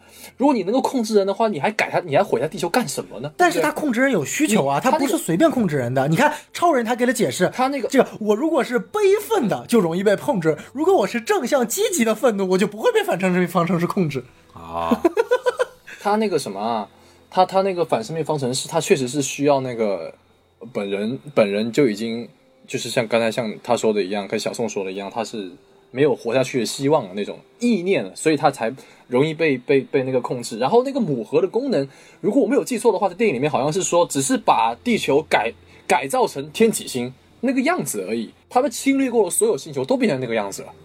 对就是变成他们那个样子，然后让让当地的那些生物没办法生存，然后变变成他们的，他们可以移民。还有一个说到这个东西啊，我我们先不要聊反生命方程式，这玩意好像也怪怪的，就是那个类魔的问题。就是有个类魔，我就一直很奇怪，就是之前在那个预告片还有院线版里面，类魔不是人变的吗？就是类魔是可以把生物变成类魔的嘛，是的对对？对的，但是在这个导剪里面，类魔是怎么产生的？它？减了，就是它本来是有的，对啊，而且它不是在那个什么废案里面有说，它是把人变成了茧之后孵化成类魔的嘛，就像那个火影忍者里面的白绝一样。嗯，这个设定其实很不错，但是为什么就没有讲？然后，而且那个类魔是怎么形成的？因为他们他们已经把类魔给工具化，变成变成一条狗一样，就只会闻味闻味道嘛，然后去怎么样，就是一些杂兵而已。但是它不是由人变成的，如果是由人变成的话，就很爽了，你知不知道？就像孔老师说的，没有什么平民的那些什么反应嘛。我想看平民，我想看平民是没有超人他们会变成什么样。然后超人来了之后被达克赛德给奴役了，然后那些人失去了希望，然后变成茧，然后怎么样？变成茧之后，然后慢慢的变成孵化成类魔。我操，你不觉得那个很很激动人心吗？我以为会有这个人，最后没有哎，《正义联盟战争》动画片里面其实就有详细的过程，就是人怎么啊。对，首先在漫画里面，就已经明确表示了啊，整个天启型恶魔啊它的诞生流程，它它本身是一个自给自足的一个生产链，生产出一部天启型恶魔，奴役一个星球，把这个星球所有的人变成天启型恶魔，然后再去奴役下一个星球的人。啊，这是漫画的一个已经详尽的设定了。然后在院线版本里面有一个镜头是人类可以被腐化成天启型恶魔啊，对，这是在远古大战的对对对院线版远古大战有的。我不知道为什么在导间里把对对对把这个设定去掉了。我我觉得没有必要去啊，我觉得这个镜头很好啊。对，因为因为岛间里面没有人，说的有道理。对啊，它没有意义了。你看，只有你看只有一个扎克施奈德，你看院线版本里边有俄罗斯一家，我们还说，哎，他们会不会变身啊？这这这个导演版里边人都没有人的，没有平民的，没有必要可没有什么可担心的。啊，这个说的有道理，啊有道理。对，然后然后我我要开始问一个很重磅的问题了，说啊就是我在这个电影里边看到了这个 Louis Lane 有一个验孕棒，你看先看了看他和这那个超人的合照，然后打开了抽屉看到了验孕棒，然后拿起来验孕棒进了个厕所，然后这个画面结束了。那么请问他干了什么？他上厕所，憋来解释一下吧。他为什么要去拿验孕棒上厕所？就这个问题，我觉得争议很大嘛，就是。就是因为废案里边，我我再次强调，它是废案啊，我们知道它是废案啊，我们真的知道它是废案，好好好。对啊，废案里边说这个布鲁斯韦恩和这个路易路易斯莱恩是有有这个有过一腿的，然后这个超人被绿了，然后生了个孩子，对吧？但是我感觉在导剪里边，扎克施奈德非常非常的正儿八经铺垫的超人和路易斯莱恩的感情和神奇女侠和蝙蝠侠侠的感的感情，并没有往那方面引，但是仍然有一个路易斯莱恩在超人复活之前拿着验孕棒进厕所的这么一个镜头，然后我就很懵逼，就理论上。嗯因为根根据官方设定，超人大概是在一五年的十一月份死的嘛。那么 e l e Stone 那个墓碑上是二零一七年，说明这个目前这个导剪版的发生时间就在二零一七年。那么这一年多的时间里边，以路易斯莱恩这个孕肚的表现，她可能怀孕还没有超过两个月。然后这是怎么做到的？这就是个问题了。很感谢什么电台给了我一个平台来解释的机会。昨天晚上发了视频之后被骂惨了。然后呢，首先我要呃说的是，大家觉得那个是什么废案什么之类的，就是有空关注一下我微博。关于扎克这些动向，我真的都有关注。你们知道的我都知道，你们不知道的我应该也知道，好吗？然后呢，那些关于时间线的问题，我之前呃已经跟孔老师讨论过了。对对对就是我们查到，首先一个呃相对来说比较权威的网站上，它有列了 DCEU 的这个世界观的这个时间线，很清楚的写到了超人之死的时间是在二零一五年的十一月十三日啊，这也是我在视频里面说到的。然后呢，二零一五年死，然后二零一七年复活，但是在复活前，路易斯就是给了这个验孕棒的这这么一个特写，所以再结合之前扎导提到的这个废案，我很有理由往那边想。对，因为呢，我还去查证说自杀小队里面，因为自杀小队是扎克和这个阿耶有沟通过的这么一个世界观，虽然荒原狼变了，但是里面的日期就是在每个那个反派的登场的那个档档案里面是写的二零一六年的六月份。所以，如果说按照他那个网站写的是一五年十一月死，然后下一年的半年后再召集反派，其实是非常合理的这个东西。然后各方面就是我们把时间捋了一下之后呢，超人可能真的是二零一五年死的，所以不可能路易斯在两年后就是发现自己怀孕了，这个时间是冲突的然后我也知道很多人很多人吐槽说不是这个样子的，明明那个台词里面就说的是呃一年多前一年多前超人没死，然后还说了明明是超人死了之后，然后那个声音就传开了，然后然后那个什么母盒就被激活了，然后我都知道好吧，我都知道。我就是好像是发生在几天的事情一样，虽然它叫奥创纪元，但是它其实就只发生在几天。我懂，我都懂，对不对？但是呢，我们这些 UP 主做视频的，我们分析电影的时候，我们要根据我们会根据导演说过的话，导演给出的设定，还有一些官方的报道，我们去推理，其实是很正常这么一个流程的。不管是我还是其他的更厉害的 UP 主，他们都是这么做的，所以。就是我只是提出了一个合理的猜测，就是我觉得扎克虽然这个废案被废掉了，它是一个废案，但是他用回来，或者是他之前想过的这个想法放到这里，其实也不奇怪。而且你们强调的所谓的废案，也包括尖刺的荒原狼，对它也是一个废案，也被拿回来了。说到底，扎克施奈德版正义联盟本来就是一个他以前所有的设想全部拿回来的这么一个结果在设定上，在时间线上，我不说我是对的，我也不说电影是怎么样怎么样，但是它确实是有冲突的，好吧？所以各方面就是路易斯他如果是怀了布鲁斯的孩子这一点，我给出了一个猜测，而且我觉得是相对合理的猜测。然后大家说是呃婴儿车，还有布鲁斯对超人说恭喜你，各方面是明明就不是发生两年后的这些线索，我其实都知道，其实都合理。就是但我是觉得这件事情在这个宇宙的这个小小的这么一个时间的规划上，我觉得是有那么一点点问题的。然后我并没有恶意去黑扎导，然后我也要真的想要说一下我的心里话，就是我做了这么多视频，我不管是我去吐槽烂番茄也好，还是我分析超人的美学也好，还是我做神奇女侠的制服也好，还是各方面破解正义联盟也好，我对这部电影的期待，不要脸的说，我真是超过很多人的，就是大家不要老是因为 UP 主。就是一句话，你不满意了，不停的喷他，然后在留言板不停的说他，说成大家都是人，就是不要那么多的怒火，行不行？然后因为我今昨天晚上真的没睡好，好，我说完了。就是说到这儿，其实很简单，包括我们也是做东西的，做做内容的出来的。我们在每做一期内容的时候，我们其实投入了很多的精力。播客其实还好像视频，其实要做的多工作是更多的。我如果我们如果没有对这个东西有这么充分的热爱，我们不会花那么多时间去做像 BA 或者像我们这样的这这样的东西的。那个是需要花很多精力和你的热情的，就不光是时间成本，还有你的精力，还有你自己的那种情感的消耗。我们没有必要说，只是因为蹭个热度，然后我们就要做这个东西。我就就是这个东西对我们来说，就对一个喜欢创作内容来说，这个东西打击很大，叫诛心之语。我补充一下狂老师的话，其实每一个内容创作者都是扎克施耐德，对，只不过不是每个内容创作者都像扎克施耐德这么样幸运而已。我们都是扎克施耐德，但我们这个扎克施耐德碰巧不是你喜欢的那一个，其实就仅此而已。我们说的某个观点，可能就是你你不喜欢的那个观点，但是不能说因为我不喜欢你的这个观点，我就直接用一个蹭热度或者你是营销号或者怎么样的一种一句话把你把整整个打掉。听到现在在听这个东西，也希望大家能够去体谅。我们没有必要为了蹭个热度在这坐三个多小时，我还在剪个七个小时，我我费这个劲儿，对吧？这没意思啊，对。我又又没什么接着这。孔老师的说啊，嗯就我觉得其实刚刚 B A 说的话，孔老师说的话已经非常非常的中肯了，对，但在我看来都感觉太还不不够狠还不够狠。我就很简单，嗯我他妈的你说个狠的这他妈的导演就是实锤蝙蝠侠是路易斯的儿子的父亲又怎么样？这件事情又怎么样？就像我在前面的小松半天就说了，就算他这他妈的不是废案，就是这么拍又怎么样？这对于导演来说他的一个想法，对于我们用户来说看着也行了。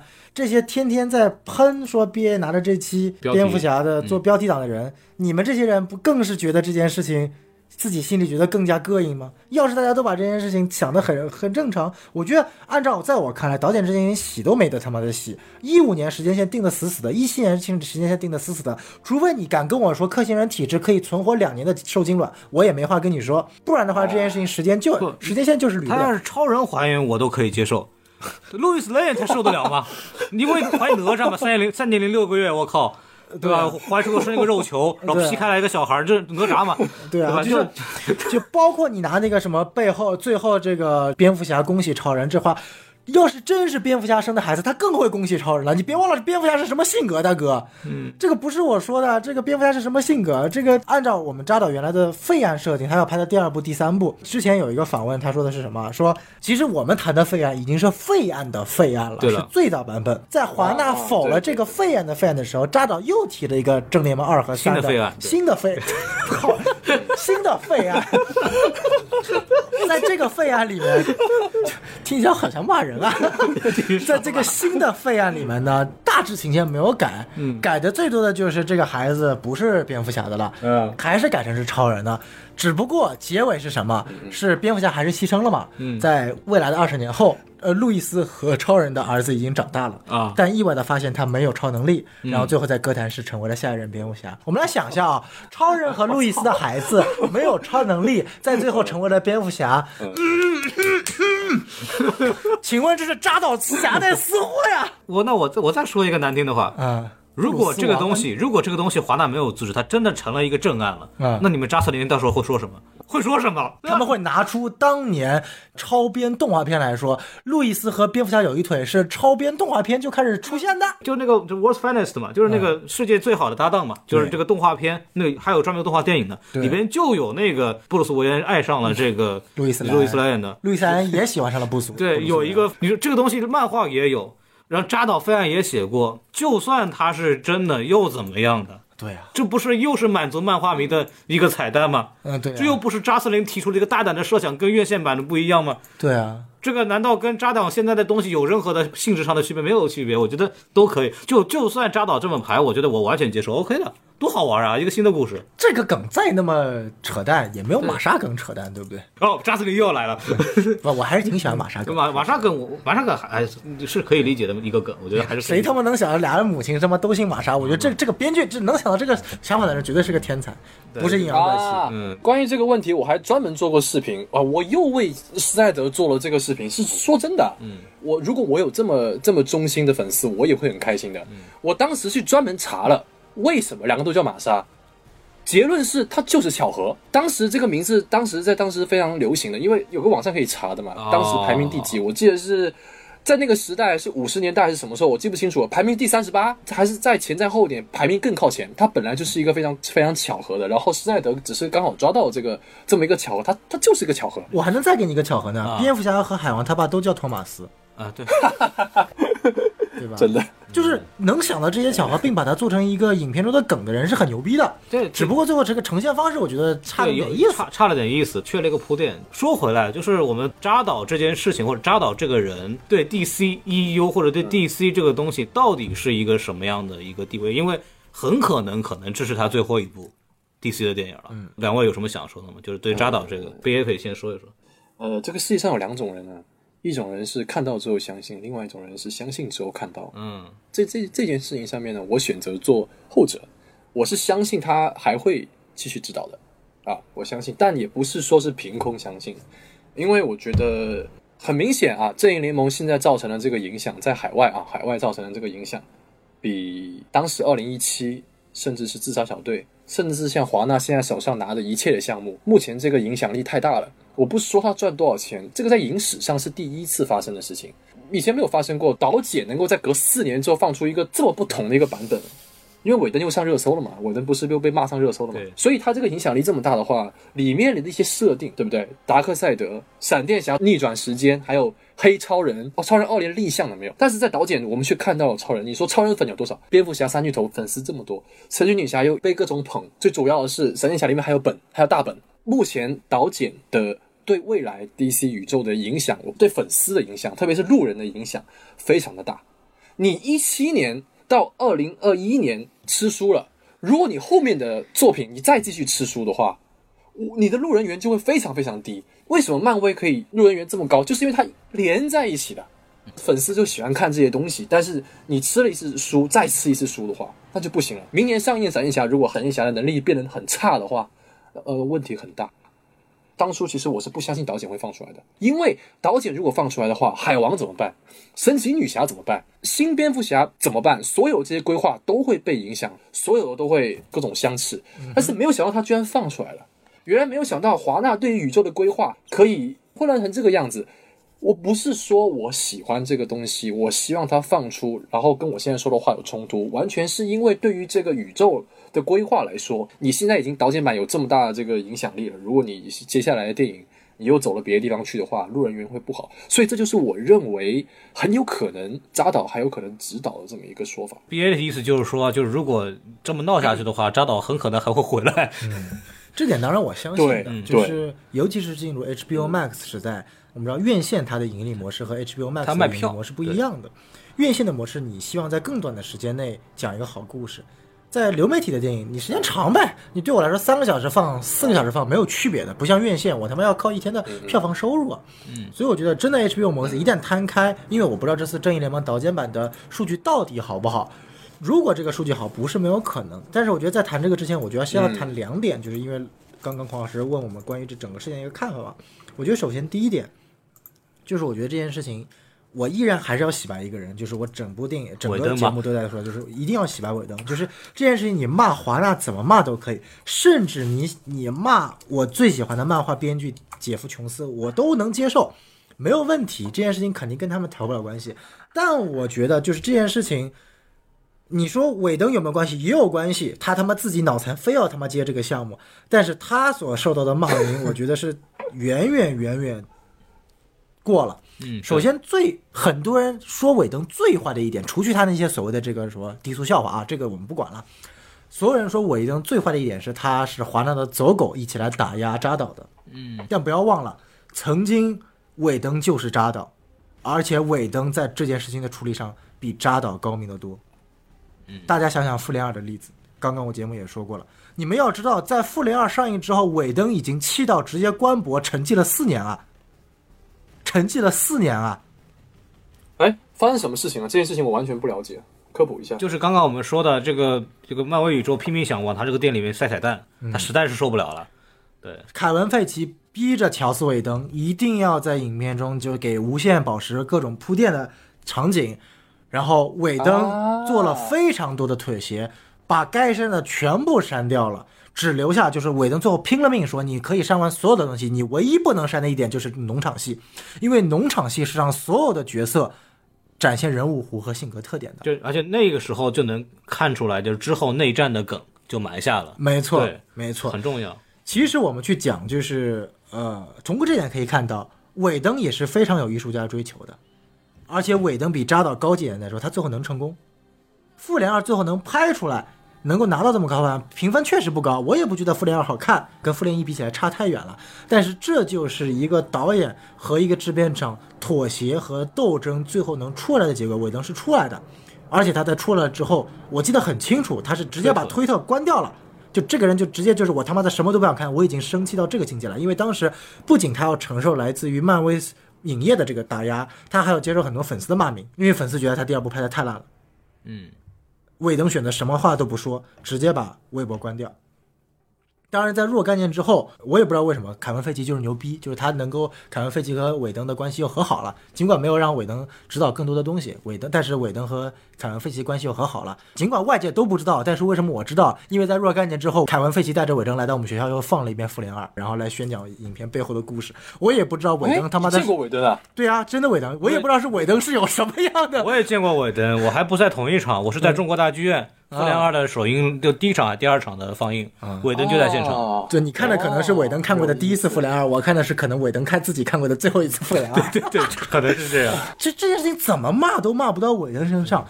韦登他不是一个制片人思维啊，他也是一个导演啊。而且其实就我觉得他已经能够在自己的基础之上，把这片子拍成这样，我觉得就是就是有没有问题？问题太多了。他论这部影片的导演水平肯定不如扎克施奈德，但是大家要记住一点，他在人物关系的塑造上是强于扎克施奈德的。我指的这些不是那些恶俗片段。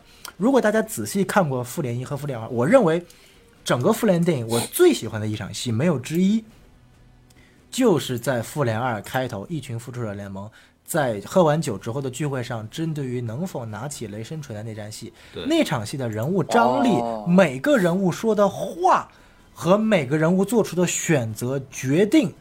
都跟他们的性格息息相关，并且预示了他们之后的角色走向。对的，鹰眼所说的话就是我不合群，就是他的表达意思就是我不相信这一切，我不合群，所以他在最后直接脱离了整个团队。钢铁侠对于他自己一他他一开始选择一个人往上拔，然后拔不了之后，他又要靠自己的机器，机器拔又不行，然这就拉上战争机器然后又拉着。战争机器一块拔。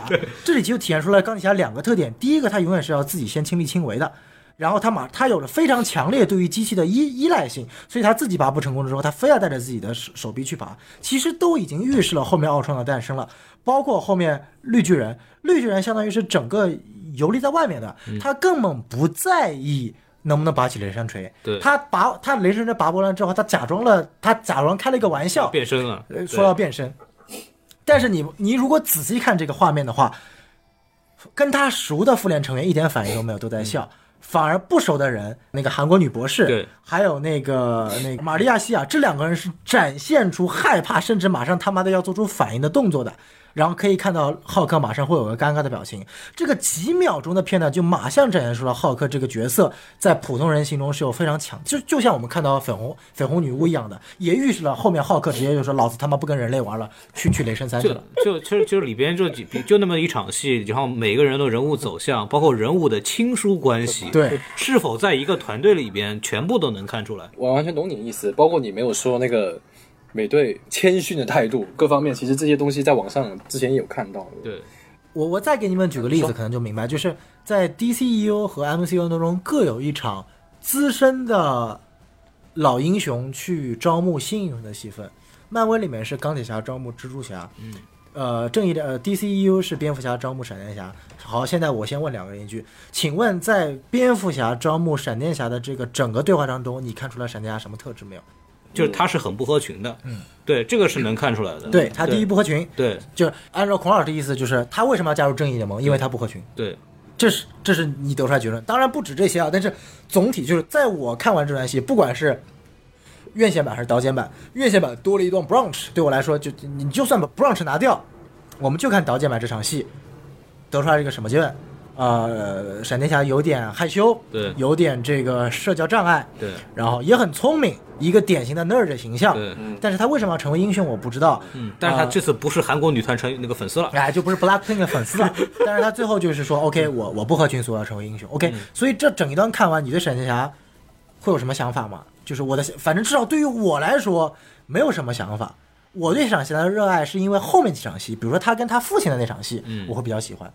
但是其实，在这场戏当中，就是一老一少的交接过程当中，本来你应该能够去体现很多东西的，你既能够体现蝙蝠侠，也能够体现闪电侠。但是在这场戏当中，其实这两个方获得的信息都很少。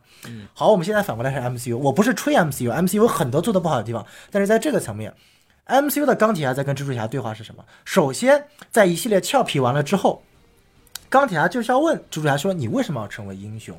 因为这个时候在内战的背景下面，钢铁侠在去招募蜘蛛侠的时候，他是带着一个大背景的，就是他到底是要信奉的是美队的那一套自由主义，还是他自己所信奉的这套英雄需要被管制的？所谓英雄的责任到底是什么？他其实在这段新闻当中解决了三个问题：第一，介绍了蜘蛛侠。第二，能够让观众迅速的爱上蜘蛛侠，因为他详细的解释了蜘蛛侠为什么要去。因为我们知道蜘蛛侠成为英雄是因为本书说的那句话：能力越大，责任越大。嗯，这段话其实在这部电影当中，在那个场景当中被另一种方式呈现出来了。蜘蛛侠说过，如果我不去做那些事情，而因为我不去做这些事情，人们受到了伤害，世界受到了伤伤害，我会认为呢，我那是我的责任。其实这一刻，钢铁侠在就是托尼在跟蜘蛛侠思考的到的那个那个点的时候，他们其实产生了碰撞的。为什么？因为蜘蛛侠的点是美队的点。嗯，因为你仔细想的话，蜘蛛侠的点是美队的点，而钢铁侠明知道那个时候蜘蛛侠点是美队的点，但他还是最后招募了蜘蛛侠。这其实就是很多的人物冲撞、人物矛盾、人物性格的变化，是在那些小小的一个片段当中体现出来的。它既满足了整个内战的过程，又把蜘蛛侠引出来了，又丰富了蜘蛛侠的这个性格特点，又把钢铁侠和蜘蛛侠这一层亦师亦友的关系体现出来了。为了背后的蜘蛛侠电影做做铺垫，这些绝对不是尬吹，就是这一个片段把四个功效都满足了。请问闪电侠和蝙蝠侠这段对话他妈满足了什么东西？请问告诉我满足了什么东西？满足了。蝙蝠侠说他很有钱，啊，好，就是满足了这一个，然后秀了一个奔驰飞飞车，对吧？你还满足了什么东西？我实在看不出来那个片段对我来说有什么意义。嗯，我觉得，我觉得你说的很很有道理。嗯，这段我觉得说的很有对，道理。所以所以就是，就还是这个问题嘛，就是我觉得我们觉得就是扎导的指导指导下的这个 DCEU 其实有很多的规划上的一些问题是没有得到解决的，嗯，然后这个是其实这个东西是直接影响到了下一步的，为什么？这个这个项目就我我目目前为止在没有新消息之前，我还是认为扎导可能这是他的最后一步了。为什么扎导的这个时代结束了？他在 DC 这个时代结束了，有很多很多的问题。最大的问题就是规划的非常的不清晰，这个可能是扎导的问题，可能是华纳的问题，也可能是华纳的问题。但归根到底一定是华纳的他问题。他终归终结下的结果就是这个样子的。嗯，对，就是我们在回顾扎导给 DC 带来了什么的时候，我们不可能避免的谈到的问题是，他其实没有带着 DCEU 往下走。我觉得，我觉得当时呃，跟那个跟小宋私下聊的时候，我觉得他说那个点也是，以至于后来我把这段对话我也放到视频里面去了。我视频里面我开篇就说了，我说导演是聚焦电影的，他的首要任务是拍好你现在这部电影，不是你拍的现在这部电影还想着以后好多好多的电影。这个工作是制作人的，就像凯文·费奇那个样子的。你扎导做得好，你牛逼；但是你做的不好，我不怪你，并不是因为我是你的粉丝，只是我觉得这并不是你分内的工作，因为你的环境决定了你身处华纳，它是一个比较着急的这么一个状态，因为有 MCU 在这边嘛，所以他们要跑得快点，他们必须要让扎导快点拍蝙蝠侠啊，把蝙蝠侠引入超人二里面变成了 BVS，拍完这个之后，里面再给我拍正义联盟。所以我觉得这个是一方面是华纳急了，第二方面呢是扎导他只是一个导演，嗯，归根结底责任在哪里的话，华纳作为商人来说，他肯定受到批评会多点。当然他的责任确实挑的比较大，因为他很多事情做确实不光彩。但是这个呃分开来说的话，扎导会有一定的责任。但是我跟网上的黑子说的不同的是，人家说扎导有责任是因为他的叙事不好，他的什么东西不好。我觉得他有责任只是因为他只是一个导演，其实他可以拒绝的。不做这么多的这些规划，我只拍我现在这个东西。归根到底，我相信华纳责任已经很大。就是不管怎么样，这件事情是华纳所有的，就是有项目是你的呀。对，项目是你的，华纳肯定责任最大嘛。但是我觉得有一点就是，编你说扎导是个导演，不是个制片人，这句话是半对半错的。为什么呢？从扎导自己本身出发，他是个导演，没有问题，他可以认为自己是一个导演。但不要忘记了，DCU 每部电影的制片人也是扎导。扎导并不是只是一个导演哦。如果说每一部 D C E U 的扎导只是导演、制片人，没有他的 title，没有他的 credit，OK，这件事情我不会去管他。他本身既包含了导演的工作，又自己包了制片人工作。什么叫包了制片人工作？每一部电影就算不是他导的，他也能分钱。那他就有义务，不是说只要帮忙就行，他是有义务要把 D C E U 规划好的。因为你，因为你获取了利益。每部电影，神奇女侠是不是扎导拍的？不是扎导拍的。神奇女侠赚钱，扎导分不分钱？分钱。那你就必须做好每一部 DCU 的规划。对，就是除非你你不要这个 credit，就像沙赞，沙赞我不知道沙赞有没有啊。如果比如说打打个比方，如果沙赞没有扎导的这个制片人规划，那我就我就根本就不会管沙赞这部影片它在 DCU 的这个规划标准，因为你不是扎导的。比方说罗素兄弟，嗯，出现在了其他的什么复联单体电影里边当制片人，那他其实就要负责整个漫威宇宙的。这个东西，那实际上不是是凯文·费奇嘛？所以凯文·费奇出现在了每部电影的这个抬头上面。扎克·施奈德就是你再怎么自欺欺人说他是个导演，但实际上他就是 DCEU 的掌舵人。他的职责、他的规划、他所花的精力、他所跟其他电影做的联动，他实际上就是承担了这么一个责任。DCEU 的问题，他是一定要负责任的，并且我们也可以从扎导他自己的版本的扎导剪辑版能看出来，确实由了他这么弄，确实这些问题还会存在。但是刚刚 B A 有点说的特别对，就是这件事情的罪魁祸首是华纳太急了，并且华纳采用了一种错误的方式，华纳也是选择了扎导作为这件事情统筹人。那本身从一个决策者的角度身上思考，华纳一定是占占大国的，就是这件事情就六四开或者七三开，华纳一定占七或者占六，扎导是占三四，一定是小的。但是我们从商业角度上思考，既然你就像我说尾灯一样。尾灯确实不该承受这么多骂名，但是你该被骂也是活该，因为你自己选择了在《正义联盟》二零一七年院线版上变成了 co-director。那当时在做那个这个蝙蝠女的那个项目嘛，对，然后被拉过来，你自己选择了 接了这个活，你就得承受被骂。说到这儿，其实转一个方向，我想问一个问题，就是为什么扎导可以变成现在这个样子？就是我们为什么会？有这么多的人助力，说把这个事情给弄出来。无论他是什么什么各种背景下，他还是第一位这样的这个回报的这么一个导演，他的魅力到底在哪儿？就是他为什么会有这样的战斗力很强的粉丝？你你问诺吹，问诺吹可还行？扎导呢？这个事情是有渊源的，因为毕竟他导的每一部电影。都是属于爱的人非常爱，但是大部分人不爱，这种情况就诞生了一种叫做所谓的极小一撮非常狂热的粉丝。嗯，扎简的诞生有几个关键点，第一是扎导本身就是一个那种容易非常吸引狂热粉丝的那种小众导演啊，因为他独特的这个史诗感觉啊、慢镜头啊等一些标志性动作，他就有点像昆汀。我我不能说他的能力像昆汀，但是他的方向，他像昆汀、像大卫芬奇一样，都有一个非常标志性的一种导演方式。那他的导演方式是慢镜头和史诗般的这个调色，然后接着他导演了《守望者》，嗯，因为《守望者》这件事情已经出现了四个版本，然后第四个版本封神的这种情况，为导演做下了铺垫。对，然后第三件事情，嗯，你不得不说，扎导就是一个天生的营销鬼才。对，你要知道，我们有句话，他经常在那个平台叫 Vero，Vero 是一个伊朗的一个一个大富豪投资的，自己玩耍投资的一个呃社交网络。我跟大家说一下，这个软件没有被抢，对可以可以大家可以去真的可以看扎导在上面发的东西的。Vero 说白了是扎导一手带活的，对没有扎导 Vero 这个软件早他妈死了。我都不知道 Vero 给了扎导多少钱，就扎导光从在 Vero 上面发导剪信息就已经赚了得有几百万了，我相信。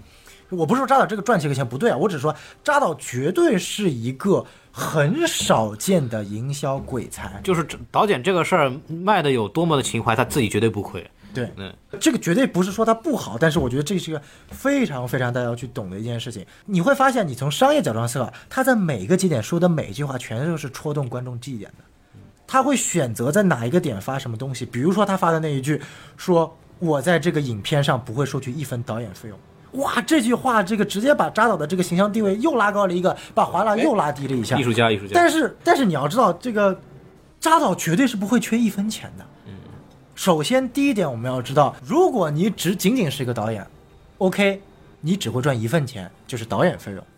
导演费用也会分为两个部分，第一个叫做 front，第一个叫做 back end。第一个叫做固定费用，第二个叫做后期分成。当然了，这种情况只是这个导演属于非常牛逼的情况下，大导演，大导演的时候，比如说我前期先给你一百万，打个比方啊，一百万美元作为导演费用，后期我分你这个电影票房除去所有成本之后，剩下电影票房净利润的百分之十，对，我给到你，OK，那我这个导演就赚钱了。当然，这个仅仅限于导演这一个 title 上面。嗯，我相信扎导说不在导演剪辑版上赚钱的意思是什么？就是我这部分费用我都不拿了。但其实说白了，他早在二零一七年就已经拿过了。导演费用已经拿完了。他早早在二零一七年的时候，因为女儿自杀的事件走之前，他该拿的费用已经拿完了。那么后续，请问他在导演上到底有没有赚钱呢？一定是赚的。为什么？因为很简单，他是制片公司啊，他是制片人啊。制片人干嘛的？他妈的就是去拿分成的呀。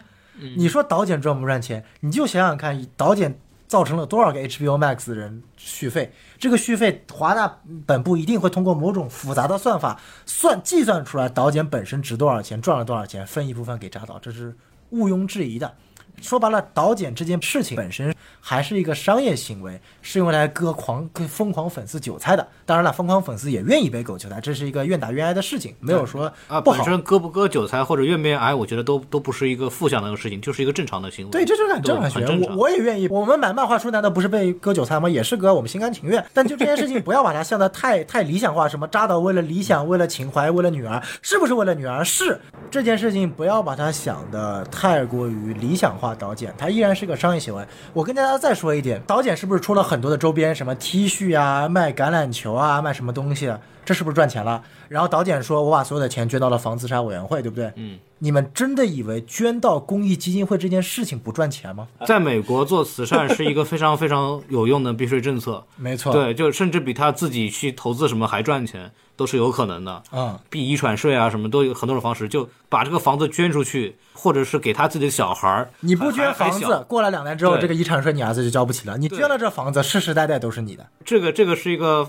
法律和经济问题，就是我们不是说是要贬低扎导这个人，没有必要，因为本来这个事情本来这个事情也没有那么高尚，但也他也没有那么高对，所以我们也没有把它拉得很低。对他就是这就跟我们刚刚说视频博主那个说一回事儿，就是就是我们既用心做这个视频，也希望用各种方法让它播放量更高一点。这个东西是不矛盾的，对像扎导也一样，我既想用心把我心中的导剪版拍出来，我也希望这个东西能给我带来一定的收益，或者我有好处，这个东西是不矛盾的。没错他没有说什么哦，我不拿钱，我纯拍一个东西，我就特别高尚，然后我万一用导剪挣钱，我就特别肮脏，没有就没有那么过分的。尽大家尽量在就是中庸或者是成熟地去看待这个问题。对那。导剪版没有后面的资本，它真的能做出来吗？也做不出来。嗯或者没有 HBO Max 这个事情去助推，能做出来也做不出来。这是一个时间粉丝对和资本对共同共同的结果孵化出来的一个结果。那它的结果目前为止是算是好的，那挺好，大家都得到那个都之前的院线版，那就是己方没安排好的一个负向的这么一个案例，这就仅此而已了。就是我过去几年，因为小宋这边一直跟我讲，其实我也蛮关注这个事情的，然后我自己其实也为这个事也做了点 也做了点工作，但是我自己会会很冷静的去去想这个事情，如果赢了，要 B A 做那个视频，我们赢了，嗯。不只是粉丝我赢了的事情，嗯，对他背后有很多的力量去促成了这件事情，都让这个导演他成为了现实。这个东西就是一定要去比较冷静的去看待这个这个整个一个过程。当然我知道粉丝肯定是有自己这个热血的这一面，我 这个无所谓，都都都都都懂，都懂。都没有关系，我觉得也挺好的。因为我为什么会喜欢这个事情，我也觉得就是我们也希望看到一个商业片是能够有机会按照导演自己的意愿能够拍出来，然后得到一个展示的机会的。确实之前没有一部商业片能有这样的机会。作为一个扎导的粉丝来好，或者作为一个影迷来说，我们也愿意看到这样的事情出来。对对对对，这挺好的。跟观众科普一个事情嘛，就是为什么我对于这件事情其实一直没有特别大的反响呢？因为这件事情针对于这种在粉丝的极力要求下和商业的促成下，让一部本来已死的作品又复活的这件事情，你们真的以为没有发生过吗？就在我们 DC 粉丝心中，他妈的三年前就发生过一次只是你们不知道而已。嗯，知道有部动画片叫做《少年正义联盟》吗？对呀、知道他在第二季的时候已经被砍掉了吗？嗯原因是什么？因为他妈玩玩具卖不好，知道吗？你们如果看过《少年正义联盟》的剧情，会知道，我特别好同样是看过，对是有史以来最棒最棒的超级英雄动画剧集对，没有之一。甚至比 DCAU 的蝙蝠侠，我觉得在某些层面上是更加优秀的。因为当然从从艺术角度上那个会更好，但是从世界观的连续性、故事的复杂性和人物的塑造方面，因为那个毕竟是比较老的动画了，对。它的更更加的面对小朋友一点，像对。蝙蝠侠的，而且你知道吗？在第二季的结尾是什么？达克赛的出现，大家都期待着第三季达克赛的入侵地球的时候，第二季被砍掉了，跟导剪一模一样。所以这件事情我们他妈都已经经历过一次了，DC 粉。对，然后第三季回归的，然后帧率画质下降的很快，知道第三季为什么回归吗？因为 DC 上了一个流媒体平台，叫做 DC Universe，就是 HBO Max 的前身。就这么简单一件事情，导剪的事情早已经发生过了，所以我觉得这件事情完全没有必要把它想象成一个多么伟大的创举，特别大的一个，它就是一个非常正常的商业操作。没有没有那么你们不知道，只是因为你们经历的太少了。十几年前，《超人二》导剪版，只不过那个时间跨度更长一点，跨度了十几年。导剪确实他妈的时间快，四年的时间就搞定了。那个《少年正义联盟》花的时间也很长，花了有将近七八年吧。我一三年吧，还一二年看的第二季，然后就停掉了。然后就是因为它的玩具手办卖的不好。华纳把它停掉了，然后在二零一八年的时候，DC Universe 上线复活了第三季，现在第四季正在制作当中。我有一点同意 BA，可能跟黄老师观点不一样，就是我觉得扎导会继续往下拍，我也希望扎导往下拍，因为扎导非常适合拍连续剧。你你就别拍电影了，你就拍连续剧吧，真的。这里我完全不是阴阳怪气啊，就是实话实说，我特别喜欢看那种 DC 稍微阴暗的、深沉的，带有点逼格的，又有又有故事的，又能去满足一点漫画粉心情的，又怎么不用去考虑商业目的的。对泰坦别别扯了，泰坦太烂了。我指的就比如说《末日巡逻队》，因为电视剧你就不用怎么太考虑直接商业回报，电视剧赚钱的方式太多了。对啊，你不需要考虑院线票房收入，而且对于流媒体来说，你更不用考虑，它还不是传统像 CW 一样的这个有线电视台。嗯，啊，我我流媒体赚钱方式更多，而且更不用在意钱，我砸的钱多啊，对吧？所以我觉得扎导你你你去拍，不是有传言说要拍这个本编的电视连续剧吗？我你拍，不要拍这个这下一部嘛，你拍，我就希望你在 HBO Max 上面你给我拍连续剧。第一，你别拍电影。电影一拍就是他妈三个小时的事情，你拍不好就是有人骂，你拍成电视连续剧就是没人骂，就这个很简单的道理。因为特别简单，电影要看排片的这个情况，对所以说不可能给你太长时间，对而且我买一次票看一遍电影，像那个什么。流媒体不一样，流媒体是我有一个 IP，我吸引多少人去买我的会员，已经骗到手了。他不需要有一个说路人的反馈，然后恶评影响，没有这个事儿。我们其实三个人都特别希望扎导继续能够拍东西，最好我还是特别希望他真的能把蝙蝠侠再拍下去。对我我你看我这次导剪我捐赠了多少钱？HBO Max 会员我也买了，最后他妈没用，因为资源提提前泄露了，我靠！操！最后用都没用，我气死我了。然后导剪这个铁盒蓝光我也买了，我觉得就该支持，你是要支持，但是说白了到这个地步，观了解我的观众也知道，我我的现在的代言词就是 fuck DC 了，就是 DC 已经没有希望了，就你他妈死马当活马医，扎导什么我也无所谓了。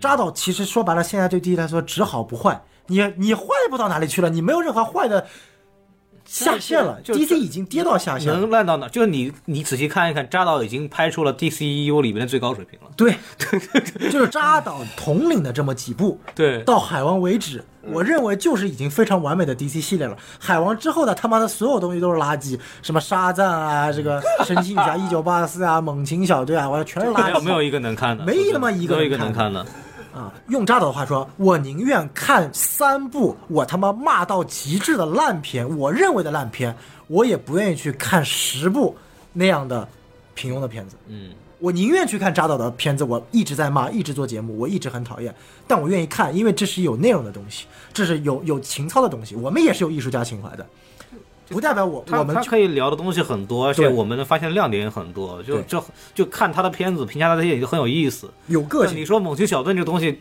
就我们做节目都尴尬，你知道吗？我们在做那个节目的时候，我跟孔老师尬，对，就就真的尬聊。就找不到什么很好笑的黑点，这这就很尴尬。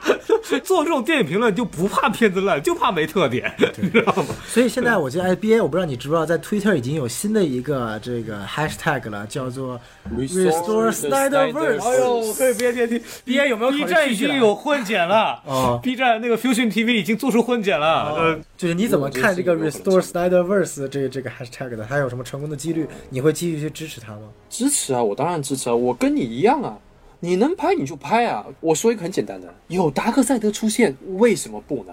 很简单嘛，对不对？你你有个反派出来，我为什么不去看呢？我我为什么要抵制他？我没有理由抵制他。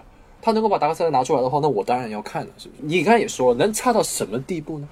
不会再差了。我操，现在是往上走了。就商业性质来看，好起来了绝对是往上走。好起来了，对啊，他如果他，你想一想，你想一想，华纳如果说他想要洗的话，你不要老是派那个冰田去上那个什么 New York Times 那里去瞎鸡巴说说什么死胡同，不要说这种废话，你直接就让让扎导去拍，别人看到你华纳是顺应粉丝的心，你去顺应这东西，到时候责任就算拍的不好，也不怪你华纳，不是吗？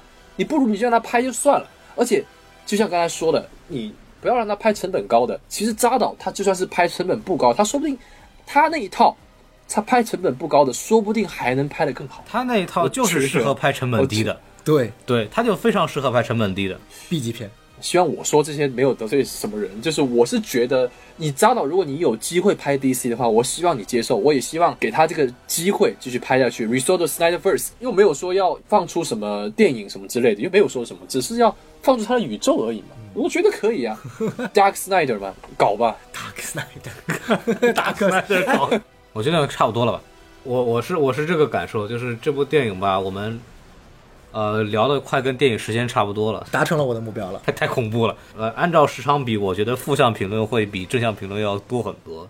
但是其实我大家也能听出来，我们是爱这个电影的，我们超级爱这部电影，我们也真的希望还会有这样有趣的电影出现，因为因为太有趣了，好莱坞的影响，包括整个商业化的影响，现在的电影市场变得非常的无聊。扎克施奈德其实给了一个大家一个非常非常新鲜不一样的体验。我们希望这样的导演越来越多出现，并且是在可控的范围，比方说像埃德加·莱特这样的，嗯，不做大院线片，嗯，我就做我自己的东西，然后不断的给大家能带来新的惊喜的，我就希望这样导演能多多出现。所以然后我们也对 DC 很喜欢，包括扎克施奈德笔下的 DC 也非常有特色，我们都希望这些东西能够延续下去。也这这也是我们为什么过去这么多年一直很关注这个事情，并且也花了很多精力去谈论。所以我们还是对呃之后的超级英雄市场还是抱有更多的期待，希望我们有更多新鲜的内容出来，不止扎克施耐德。对对，就也是因为导剪的这个缘故，大家都能聚在一起聊天儿。然后我相信，比如我跟小宋也好，甚至我跟 BA 能够相识，能够成为这么好的朋友，也是因为 DC。我认识 BA 就是因为我当时在 YouTube 的时候看 BA 视频，你怎么会看到 YouTube 的呢？你能翻墙吗？我当时在留学嘛，你搞什么搞笑？哎呀，没有，哎呀，合法的嘛，合法的没有嘛，钓鱼，没有钓起合。法的嘛，我留学嘛，嗯合法的嘛。当时看 BA 视频，因为他讲 DC 的东西，然后我特别喜欢，所以我看。小松也是啊，每那时候到我家，每天每周过来跟我讲漫画，一样的，就是也是因为 DC 的这个环境，大家走在一起，也算有一个有一个节点让大家碰在一起，能一块儿聊这个事情，特别开心。没错。然后也希望大家听得开心，我们这个节目也就说到这边。然后欢迎关注我们微信公众号 S M F M 二零一六。我希望导演肯定有很多谈谈论，然后大家也可以去来我们的这个微信微信群里面来这个加群来聊这个事儿。没错对，S M F M 一九八四，呃，二零一六，二零一六啊，哦对，然后这个 B A 啊 b u r d Alien 有 B 站、微博都有号，然后大家如果喜欢他的东西的话，也可以去多关注关注他。然后我们也希望 B A 也多拉点扎斯林过来，让我们锤一锤啊！哎对，哎，特别开心，锤扎斯林特别开心。受虐综合症。对对对，然后然后就是小宋老师，我们这次还有抽奖对吧？没错，嗯就是鉴于上次啊，我们跟著名的钢铁月球 IP 合作之后呢，收获了很多大家对于这次扎导当时还没有上映之前的一个反馈啊。对对对所以我们这次呢又继续跟钢铁月球进行合作。这次我们推出的是由海星出版社啊授权的由海王精装版的第一、第二册双册两两套。你看我们讲这个 DC 正义联盟的节目里面，为什么发海王的漫画呢？没错，你知道为什么吗？为什么呢？因为海王是 DC 正义联盟当中最帅的一员。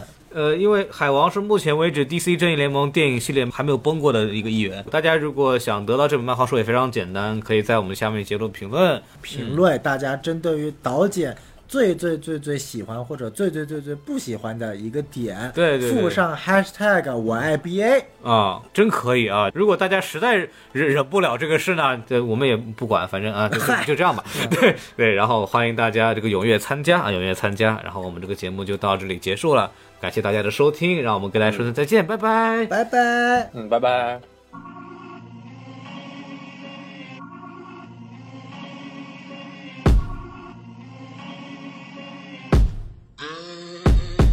没有见过钱的看到钱他们就慌了，自以为可以买个光环带起发起光热，再多的资本帮你张罗，挡不住你空壳，昙花一现就崩了，你只会丢了工作。这儿不是你想象的找关系就安排的好，没那么容易欺骗得到，最后都是被搞。靠钱的名字买的评论买的转发不少，但这儿不是健身，你打个针就可以出稿。表面好像看起正式，真的绅士，模仿起娱乐圈的八卦，害怕变得更次。眼中只认你金主爸爸，让你都不认字，帮别个说话的嘴巴一个接一个问世。我看你真的飘了，说唱都可以教了，被骗的钱包掏了，学出来的是不是你？是不是自己？你想说的话，别个还能教？我真的好奇，还是猫？你是不是脑壳有包？又断了哪个财路？版权是最大财富，是真的。发展的很好吗？没咋看到迈步，专辑被廉价收了，等于丢了，但是没有办法，像是打款包个金鱼，给点钱就随便耍。时间还没到，要不然不可能只剩下招。看好多歌词像是水枪，老子放的炮。你想出名太容易了，但是你还没走上道。我可以看到几年后的。未来，你被忘掉。你是在广告，要不然就是你在搞笑。我可以找到你手上戴的。手铐和嘴巴上的。嘴套，把旋律留给其他音乐方式美妙。你不要毁掉表达的轨道。当然可以多的风格，但是不能没了根。回到开始，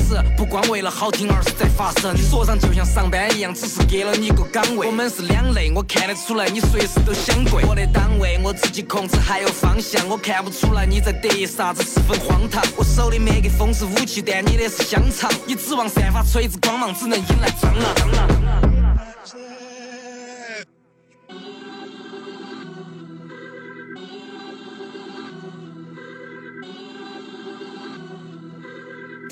Scotland.